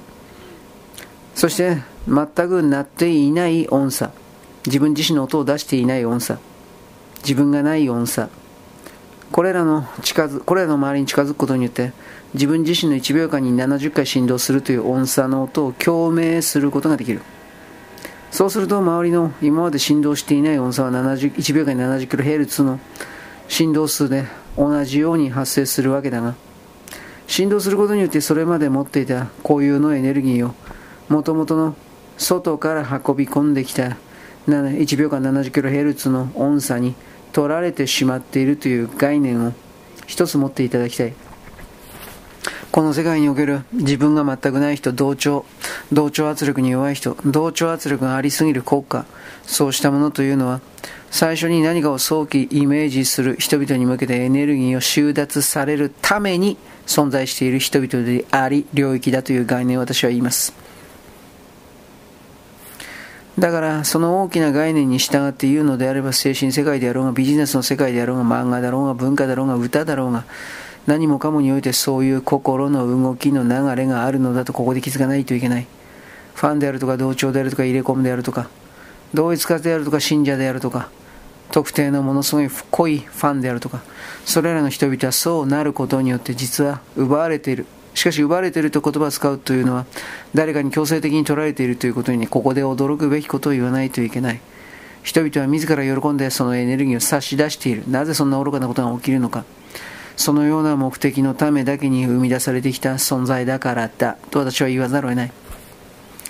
魂というものは基本的には人工的に作ることができる。魂は分割することも可能だ。そして本来ならば100という容量で入っていかなければいけない魂が現在30であるとか20であるとかの存在の人々が山ほどいる。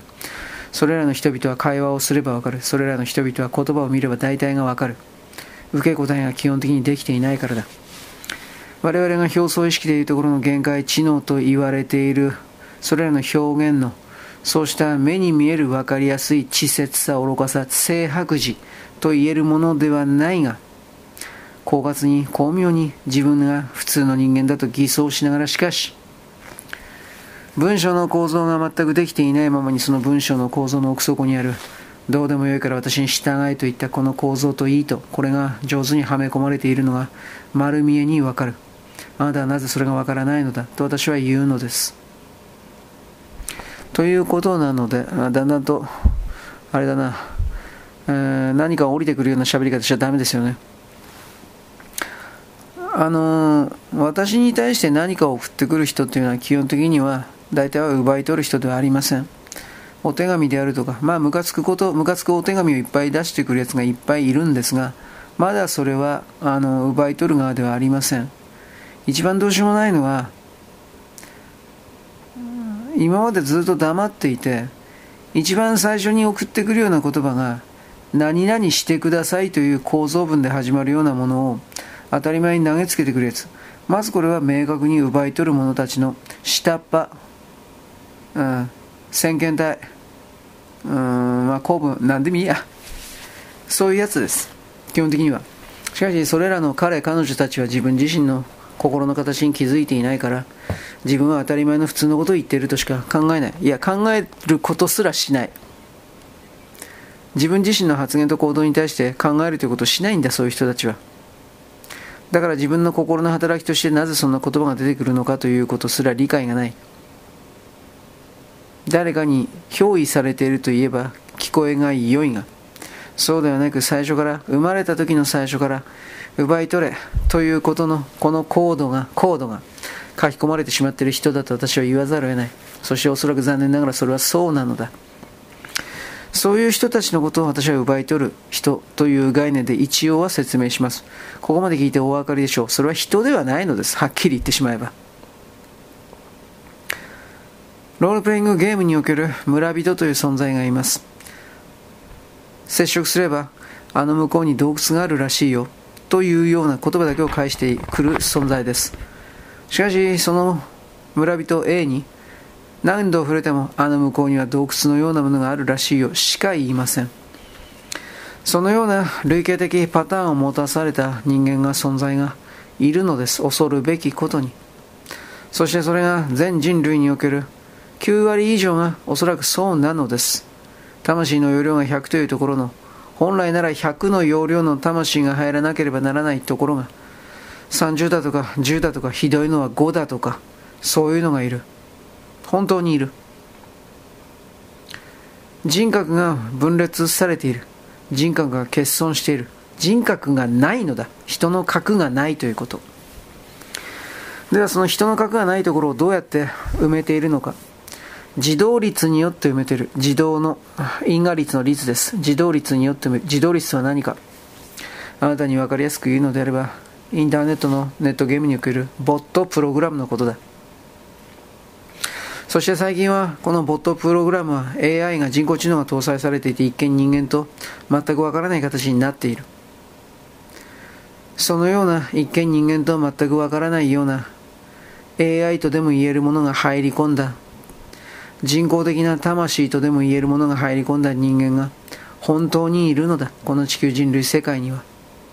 そしてその人工的な魂と言われている領域に過去にこの地球上で超量を跋扈した恐竜人間という存在であるとか他各種がそれらの魂の情報波形が入れ込まれている存在がいるのだ。と私は言うとまただんだんオロオカルトになってしまうのでこれ以上言わないけど奪い取る者たちというのは基本的には払わない人たちです。払うつもりなんか全くない人たちです。どのような丁寧な言葉を使ってもどのような陰陰無礼で冷静な礼儀正しい態度をしてもお金を払うつもりはないし言葉を本当の意味の言葉を言うつもりもないしましてや行動で何かを反応することもない人たちです。いいね。フォロー。これがお金に該当すると。そんなことすら思っていないのです。でも自動的にそれをやれば自分は相手に対して必要以上のものを与えと与えたと本当に思っているようなうすらバカたちです。人間ではない。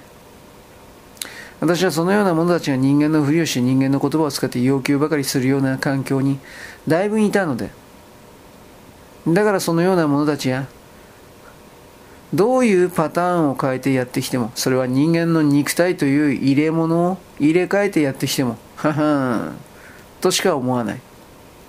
今日もご苦労様ですね。としか思わない。どのように鉄人ぶってもどのように良い人ぶってもどのように学識者ぶっても結局その奥底にあるものは自らのエネルギーを支払わずに対価を支払わずに最大限の利益を得ようとする。これこそが合理ではあるがそうしたものをそれだけを求めるために生まれてきた人々だというこの考えを持ちます。私の今まで言ってきたような考え方が当たっている当たっていないということはどうでも良いのです。私にとってはそれが今のところは真実だということに決めているということです。このような狭い考え方というのは本当は良くない。世界が閉じている。自らでこの世界から自らを切り離していくような態度であるから、私はこれは良くないと本当に思っている。思っているが、これを開け放ちすぎると今度は、この9割以上の奪い取る者たち、同化を求める者たち、物事を真剣に見つめず、誰かのせい、誰かの力に頼る、誰かと一体化することによって自らは何もしないで寄生虫のように寄生して、だが自分自身は特別な存在である偉大である大大ような存在っていいのかな？そういうものであると思い込むためだけに人々にくっつく。ウイルスのような奴らがウイルスに謝れのような奴らがこれだけ多いとなかなかに自らの扉を開くことは難しいのではないかと勝手に思っているわけです。はい。というわけで、奪い取る関係の説明というのは10分の1もやっておりませんが、私は眠たいので大体この辺にします。明日も覚えていたらやるけれど、これはですね、私の配信を聞いているような人においてですね、私の言葉の中から何かを読み取ればよい。なぜ私がこれらの人間もどきという、人間もどきというのは在日朝鮮人南北であるとか中国人に対してネットの中の中国、中道右派を気取る統一教会の奴らがこれを発明していろいろと投げつけている私はその側にも立たない。しかし、人格が欠損しているやつは魂が欠損しているやつがいるというのは本当だ。少なくとも私の中では。そういう者たちに対してお前たちはそろそろ身体を決めないともう終わりだよ。ということをずっと言っている。身体を決めろというのは変われということ。少なくとも今はどうしようもないクズだけど。バカだけど。私は気づいた。変わろうと思います。変わりたいと思います。強いては失敗だらけですが。変わり続ける行動を少しでも取りますと。この地球という惑星に見せることだ。ところがそれをやらない。私が何度言っても何を言っても、あはは、おほうだ。よこせだ、くださいだ、希望しますだ。そして与えても何も変わらない。あはは、おほうで終わりだ。その中で与えた情報において本当に使えるような、この場合はたくさんの人々が知らないようなアングラーな情報が渡されたときに、彼ら彼女たちはそれを今度は自分のサイトに自分のブログに自分の考えとして貼り出すんだ。私はそれらも何度も目撃した。世の中にはこんなことをやってお金を稼ぐ、こんなことをやって自己を満足する、こんなことをやって賞賛賛美を求めようとする人が本当にいるんだなと思って私はムカつき賞賛した。クズ中のクズだ。クズの王だ。だが私はクズの王と戯れてる時間なんかない。人間の人生時間というのは限られている。その限られている時間を、ああだこうだとやっているのはあなたの自由だが私にはそれはない。そういうことを踏まえて私の配信の中から何かを読み取っていただければ、まあ幸いなのだが、それは読み取る側の問題であって、私の問題ではない。残念ながら私は喋っているだけだ。あなたなる座標が、あなたたちなる座標がどのように考え、どのように受け取っているかなどということはわからないのだ。私はテレパシー能力を持っているわけでも何でもないし、守護霊様、守護神様がどうのこうの、指導がどうのこうのということも全くない。嘘はつかない。思わせぶりなことも言わない。そうやって自らが他の人間よりも抜きに出ている優れているというふうなことを演出して自らが安心するということはしない。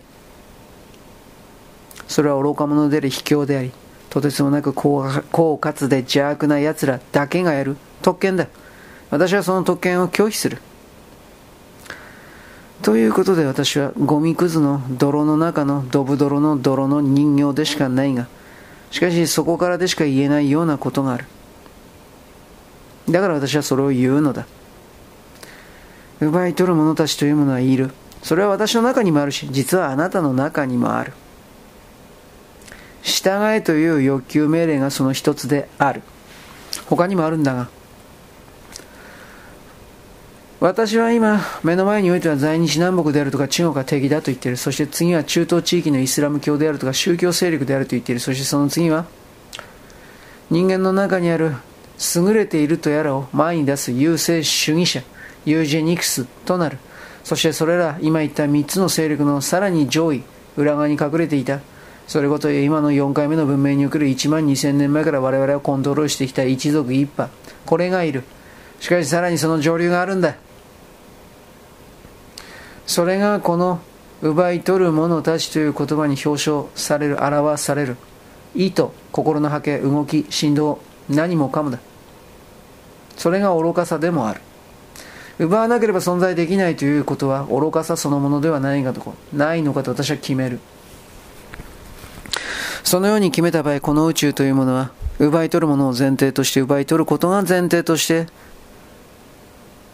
敷設されているから愚かそのものだと言わざるを得ない。それを変えたいと思う勢力がいるという言い方はする。できるかどうかわからないが。だからこの地球上には、騙される者よりも、騙した者が一方的に悪いのに、しかし、騙される者が悪いのだというおかしな文法が、常識として曲がり通っている。これすら人々は疑わない。バカだからだ。そういうことを踏まえて私の言う言葉の奪い取るという言葉を考えていただきたいこれは人間の中にあるものだそして恐るべきことなのだがこの形質がなければ人間は人間としておそらくは立っていられなかった人間の精神として立っていられなかった私はあなたに例えば24色鉛筆のことを言った24色の色鉛筆のことを言った24色の色鉛筆に言って群青色というものがなければそれは23色になってしまうしかし群青色などという色鉛筆は人生において一回も使わない人の方が多い。そんなものがいるのか捨ててしまってはいいではないか。だがそれは23色になってしまう。人間の心もそのようなもので、この奪い取るという形質もどうあっても入れなければならなかったという言い方を私はします。だがそれらも思いが全てのこの地球上であるのだから、そうしたものがあるのだと理解し、これをコントロールするのだと決めて、いろいろな精神波形を中和するという言い方でくっつけて違うものに変える生産するゼロにするということは可能だ実はそうしたことを踏まえて私は適当に言ってるんだがそれらの概念もそれぞれ聞く人が自分の理解度に応じて変換しなければならないということを私は言うのですなぜならば私はあなたの世界をわからない。あなたが私の世界をわからないように、あなたの世界は私はわかるわけがないんだ。合わないんだから。そういうことなので、これがおはがきのお返事の10分の1ぐらいです。はい。そんなわけです。眠たいからここまで。よろしく。ごきげんよう。現在は2024年のですね、2月の13日、13日の火曜日ですね。あの、中国経済というものがですね、まあこれからどんどん壊れます。まあ、えー、っとね、共産党の体制をですね、立て直すためというより維持するために、そして共産党という組織を維持するために、そして共産党という組織のメンツを守るために、ブランドを守るために中国国民に犠牲になれという動きが今続いておりますが、さらにそれが続きます。あの、海外のですね、海外の中国人の個人及び組織を含める海外の資産、財産ですね、ドル建てとか日本円とかユーロ建て、そういうものの財産をすべて中国の人民元に両替して、中国の株式を買い、買え、買い支えろ、つまり値段を暴落させるなという命令が飛んでいます。あくまで噂の、類になってますが、私はこれは本当だと思います。うん中国政府は、えっと、80兆円かな ?80 兆円ぐらいのですね、えっと、追加、公的資金を使って、2回に分けて40、40で使って、株式市場の中国株のはい、続きです。静電気です。えー、っとね、なんだっけ？3月じゃなくて2月の13日火曜日です。どこまでいったかな？中国政府はですね、80兆円、40兆円、40兆円で2回に分けてですね、株式市場に突っ込んで、株価の暴落を防いでいるということをやりました。おそらくこのお金がなくなったんだと思います。またはなくなりつつあるのは明白であるということ。80兆円突っ込んでも何の効果もないということ。そもそもこれは効果あるないではなくて、中国市場の株式にお金を突っ込んでまだそれを退避していない中国共産党の幹部たちを助けるためのお金ですから、そもそもが助ける、なんていうかな、全体を助けるつもりはありません。私はそのように判定します。ではどういうことかといえば、A、B、C の例えば3つの株式があったとして、で、その株式 A という株式に午前中の段階で、とうん中国政府が共産党が手ことんですね、お金を突っ込んで、この株価の暴落を防止するわけです。で、防止、またはひょっとしたらちょっとじゃ値上げしてる、値が上がったりなんかしてるかもしれません。で、その状況下で、えー、っとね、午後からという言い方、あえて午後からという言い方をしますけど、午前中にその株式が、株価がちょっと上がったような状況においてのその株価が、午後に入ると再びすぐ暴落するんです。これなぜかというと、A、B、C のこの3つの株式を、A、B、C の3つの株式のうち、A という株価にお金を投入しますよ。これはですね、えー、昼から上がりますよだとか、そういうことの事前連絡を、共産党の特定の幹部たちには、あの、アナウンス、告知しているからです。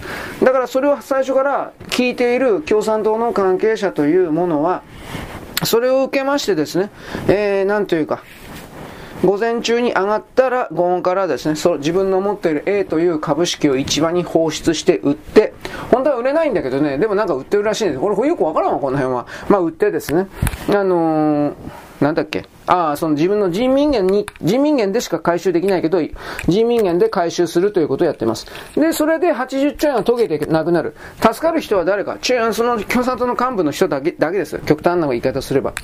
インサイダー取引を取り締まる法律がそもそもないから、まあそんなものがあったところでどうせ誰も聞かないけど、あの、中国ではそういうですね、中国共産党の関係者だけを助けるという動きが、今までも続いていたけど、今ほど顕著にそれが続いている状況はない。というこんな表現を使まあ、使わざるを得ないというか、そういう、そうなんですよ。ということになってます。で、そのお金が多分もうないんで、中国人にですね、中国の政府、うん、政府は中国人、および、えー、っと、中国企業か、これらにですね、株式を買い支えろという命令を出しているということです。うん、点々になるでしょうね。これを一般に中国経済というのは、ルイスの転換点を超えたというふうに言います。ルイスは誰かこれは1979年のノーベル経済学賞をもらった人、アーサー・ルイスという人が、これを言いました。途上国で、発展途上国で農民が工業化の都会へ出た、出稼ぎに出て成長するというシステムは中国ですね。ある時点で余った労働力がなくなる。余剰労働力というものが消える。というふうに、えー、主張した説です。これはルイスの転換点と呼ばれております。ルイスというのはイギリスのですね、イギリス国籍の黒人です。米国においてもプリンストン大学でですね、教えておりました。学校の先生やってました。非常に、えー、経済学のタイトという言葉を使っていいのかな。そういう人であります。不動産バブルがまずぶっ壊れた。まあ、恒大集団とか含めて不動産バブルが壊れましたね。はい、ちょっと待ってね。僕は例によってですね、洗濯物畳みながらやってます。で、さっきこの洗濯物畳んで、えー、おそらく静電気だと思うんですが、それの関係でバシンといっちゃったという 弱ったな、おい。なんでこんなことばっかなるんだよ。なんてことを思うけど、そんなこと言ってもしょうがないので、ちょっと待てよ。えー、っとね、ちょっと待ってね。へへへへへ。はいまあ、不動産バブルが崩壊してですね都会の建築現場から土方現場からうんと、ね、農村戸籍地方からやってきた労働者が全部あ故郷であるとか、まあ、大体インドシナ半島とか他の稼げるところに行ってるんですが移動してるんですが移動できる人は行ってるんですが去りましたで、地方の公務員とか教員たちは地方公務員ですね。月給が全く出ないので、ひいひいははあえいでおります。遅れてるならまだいいけど、完全に止まっている。もう10ヶ月ぐらい遅れてるっていうのは本当にあるみたいです。で、結局、市役所とか行っても仕事全くないので、なんか習近平主席の語録ですか？なんか思想だとか、そういうものを覚えて暗記してですね、テストしたりとか、わけのわからんことやってます。仕事がないんですよ、本当に。で、中国各地においてはアメリカへの輸出が激減、ゼロに近づいたばかりか、あっと外側のですね、外資がバイバイとか去っちゃったんで、みんな首切り、レイオフがどんどんどんどん続いています。あの、契約社員ばっかりだから、はっきり言って、うん、うん、日本みたいな雇用制度じゃないからね。で、雇用チャンスがゼロになってます。で、街の清掃とかも、まあ、ゴミ、ゴミ収集とかですね。これも、地方政府の予算がどんどんと削られて、今、地方の街はゴミだらけです。これ伝えてる人いないです。本当にゴミだらけになってます。で、あまりにもひどすぎるんで、その地方政府が臨時清掃員を募集します。どうやってお金を工面してるのか知らんけれども、臨時清掃員を募集したら、もう若者の応募が何百人何千人とやってきます。本当じゃなくて。ところがボランティアで呼びかけても来るのはゼロです。無料報酬は絶対しません。つまり、これは想定以上にそんなことに関わって暇はないということです。想像以上に経済のバック、つまり体調が深刻な状態にあるということです。そうでしょうね。で、中国においては、つまり、ルイスの転換点というものは崩れたと言っても良いでしょう。労働市場における需給の競争価格というのは、賃金の大幅な上昇という形で表現表現されてか出て出てきたんですが、これはまあ利潤率の縮小と、利益率の縮小という形になりますが、ここで中国共産党とか経営者は富の分配を間違えた。で、中国共産党はこれを国民に本当は福祉還元であるとか、賃上げであるとか、そういうふうにしなきゃいけなかったんですが、あの、儲かる企業から税金を、国民から税金を山ほど取って、それを全部軍事大国優先として、軍事の拡張、軍人の拡張というものに、えー、努めたわけです。で、それをやりすぎたから、目立ちすぎたから、西側企業、西側国家が、もちろん今みたいに制裁、危険だということで制裁の方に入っていったわけです。中国をこれ以上でかくするなと。で、先進国からですね、設備投資とか技術移転による後発国の発展モデルというのは、ここで限界に達したわけです。もともとが何もない国だったから、先進国からあの何もかものお金、情報、技術、それらを盗み続けることを前提として中国は回っていたわけですが、韓国なんかもそうですね。これがブレーキかかったというよりも、これはまあ無理なんじゃないか、限界に達しています。で、中国というのは経済構造の自分からの変革が起こせません。自由主義諸国じゃないから。全部共産党の命令だから。つまりこれはどういうことかといえば、日本よりもはるかに深刻な長長期の、長期長期長期のデフレに突入するわけです。で、今そうなってます。まだ入り口です。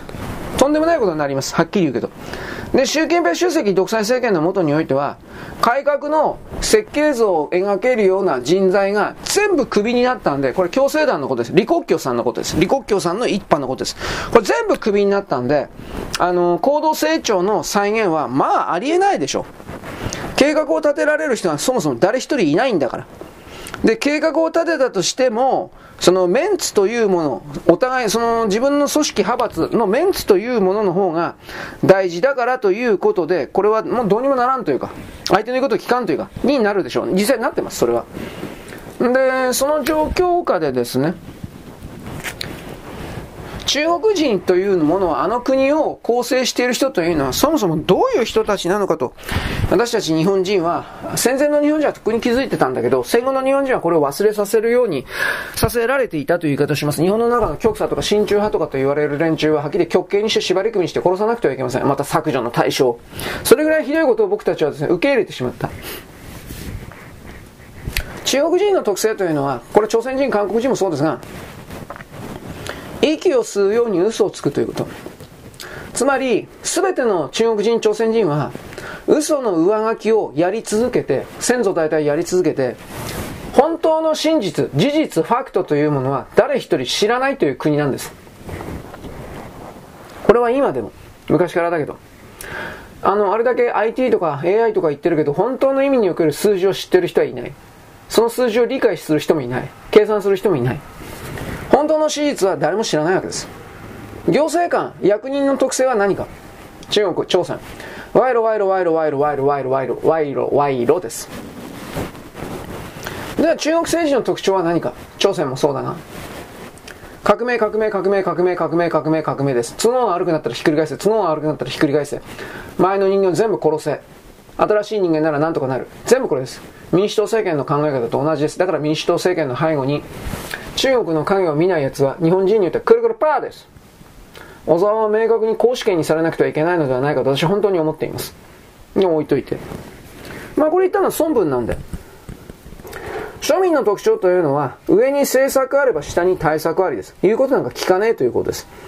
つまり中国の国家成長が止まったばかりか、中国経済は今崖っぷちです。今落ちようとしている。まあ落ちるでしょう。GDP の成長率が5.2%プラスなどといって大嘘を唱えるというのは、みんなが、すべての中国人が、嘘の上に嘘で世界を、中国を、すべてを固めてしまったがゆえに、本当のことがわからない、わからない。本当のことを知らないし、本当のことはわからなくなっている。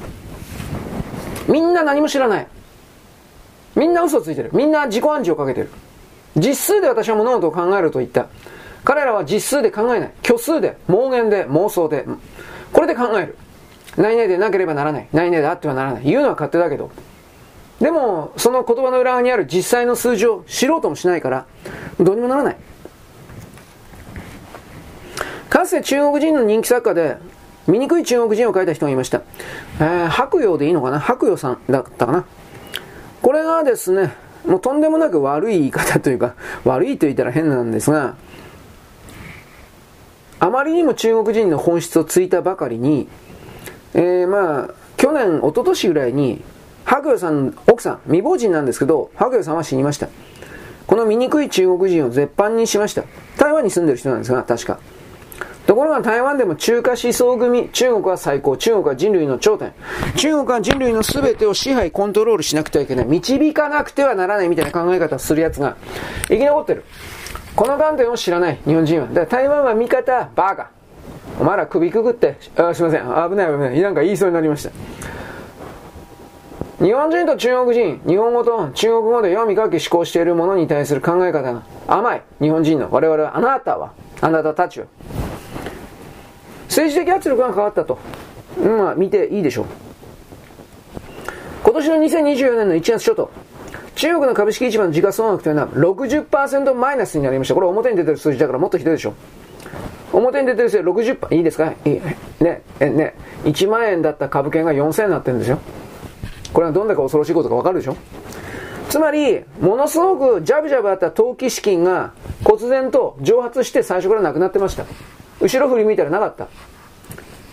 100万円あると思ったら、40万円しかなかった。どうすんの？何もできない。外国のファンドは、2024年の1月まで、それまで投資していた90%がいなくなっていた。引き上げた。で、このを受けて中国証券監督管理委員会の主席は、駅カイマン。いいカイマンかもしれんけど、これは責任取らされてクビになった。クビにしたらどうにかなるんですか？戻ってくるんですが、何にもなりません。何も状況は変わらない。その状況下においてマンションの建設が中断。物件が引き渡されることがない、今でも。でもローンは自動的に貯金から引き落とされる。マイナスされる。で、庶民は不動産ローンの支払いの中断で抗議しました。当たり前ですね。何も引き渡されてないんだから。で、これ、庶民って言ってるけど、これは共産党の幹部関係です。一族関係です。総一族で共産党幹部、総さんの一族、総一族。親戚一族老党がですね、一人か二人か出世したら、そいつにみんな繋がって、何でもかんでもちょうだいってやるわけです。朝鮮人も同じです。韓国人も同じです、これは。そのような人間集団であるということを、どうして目をそらしていたんだ、お前たちは。日本人のお前たちは。差別だ、差別だとか。地球市民だとか。バカバカはいらないとこの地球が決めたということはお前も死ぬのだ。そのままの状態であれば。ということを私は勝手に言うわけです。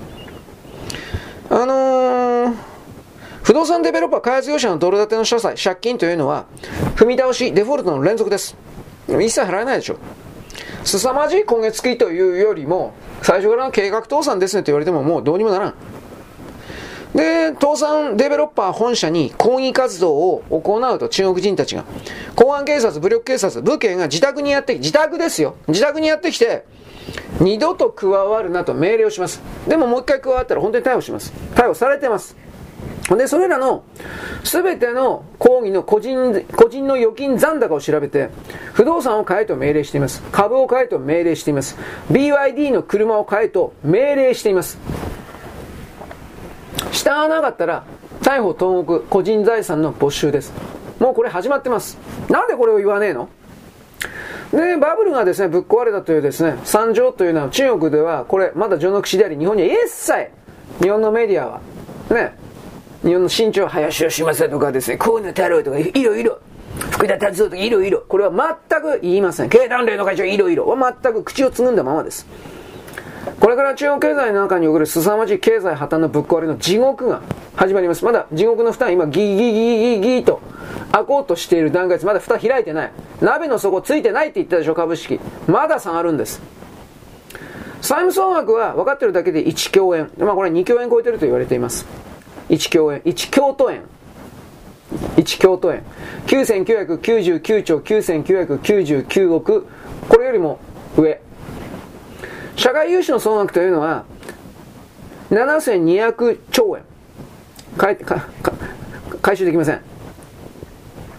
で、銀行のローンというのは4600兆円。ノンバンク、サラ金ですね。サラ金は2700兆円。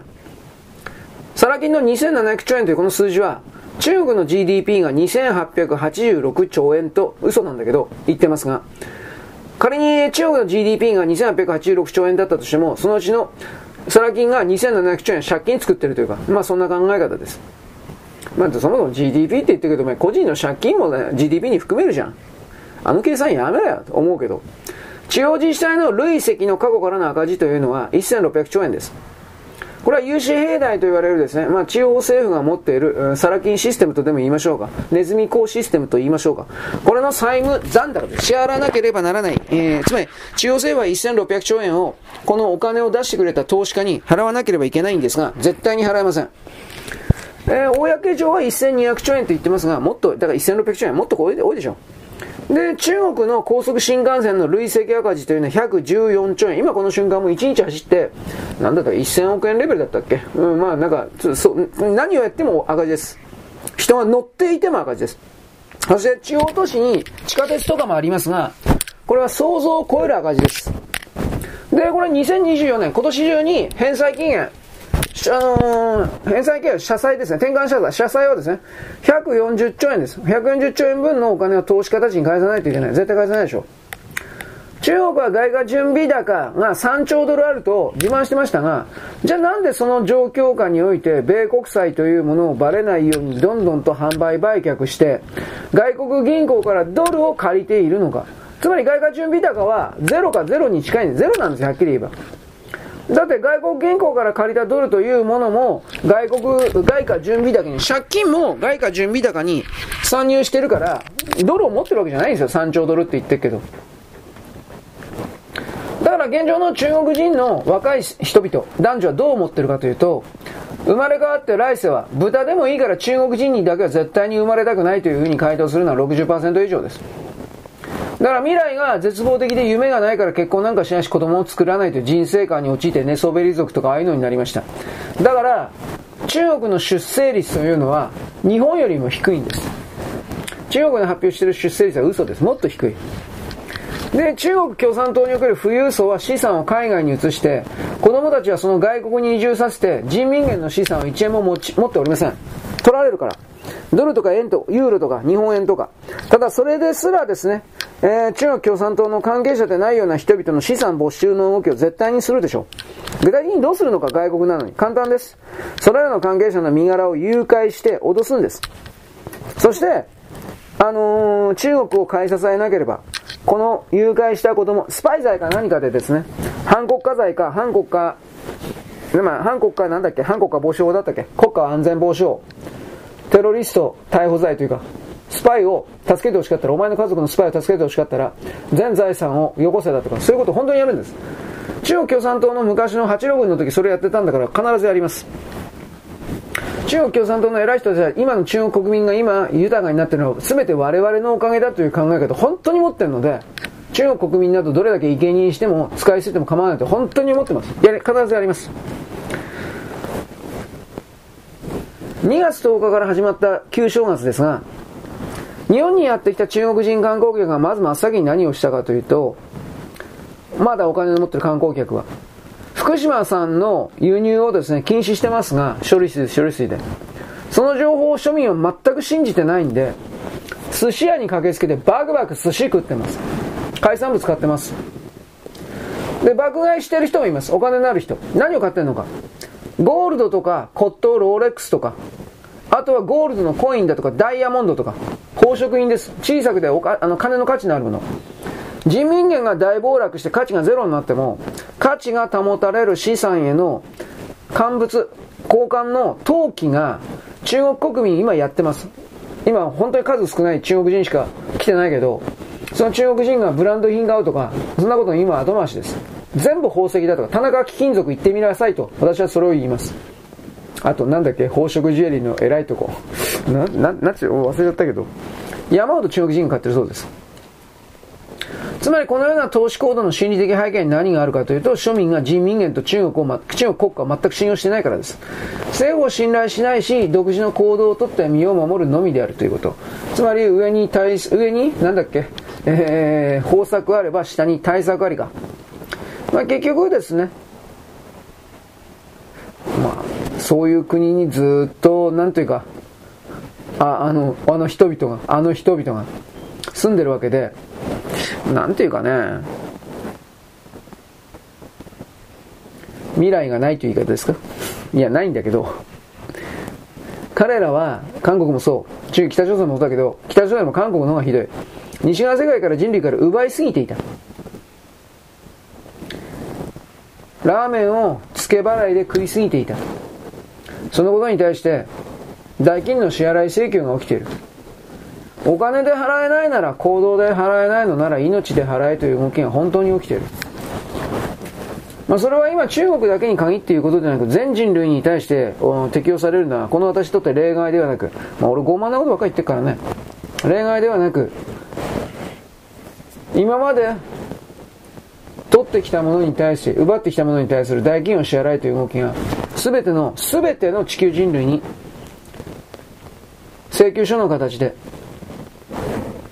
これは送られている。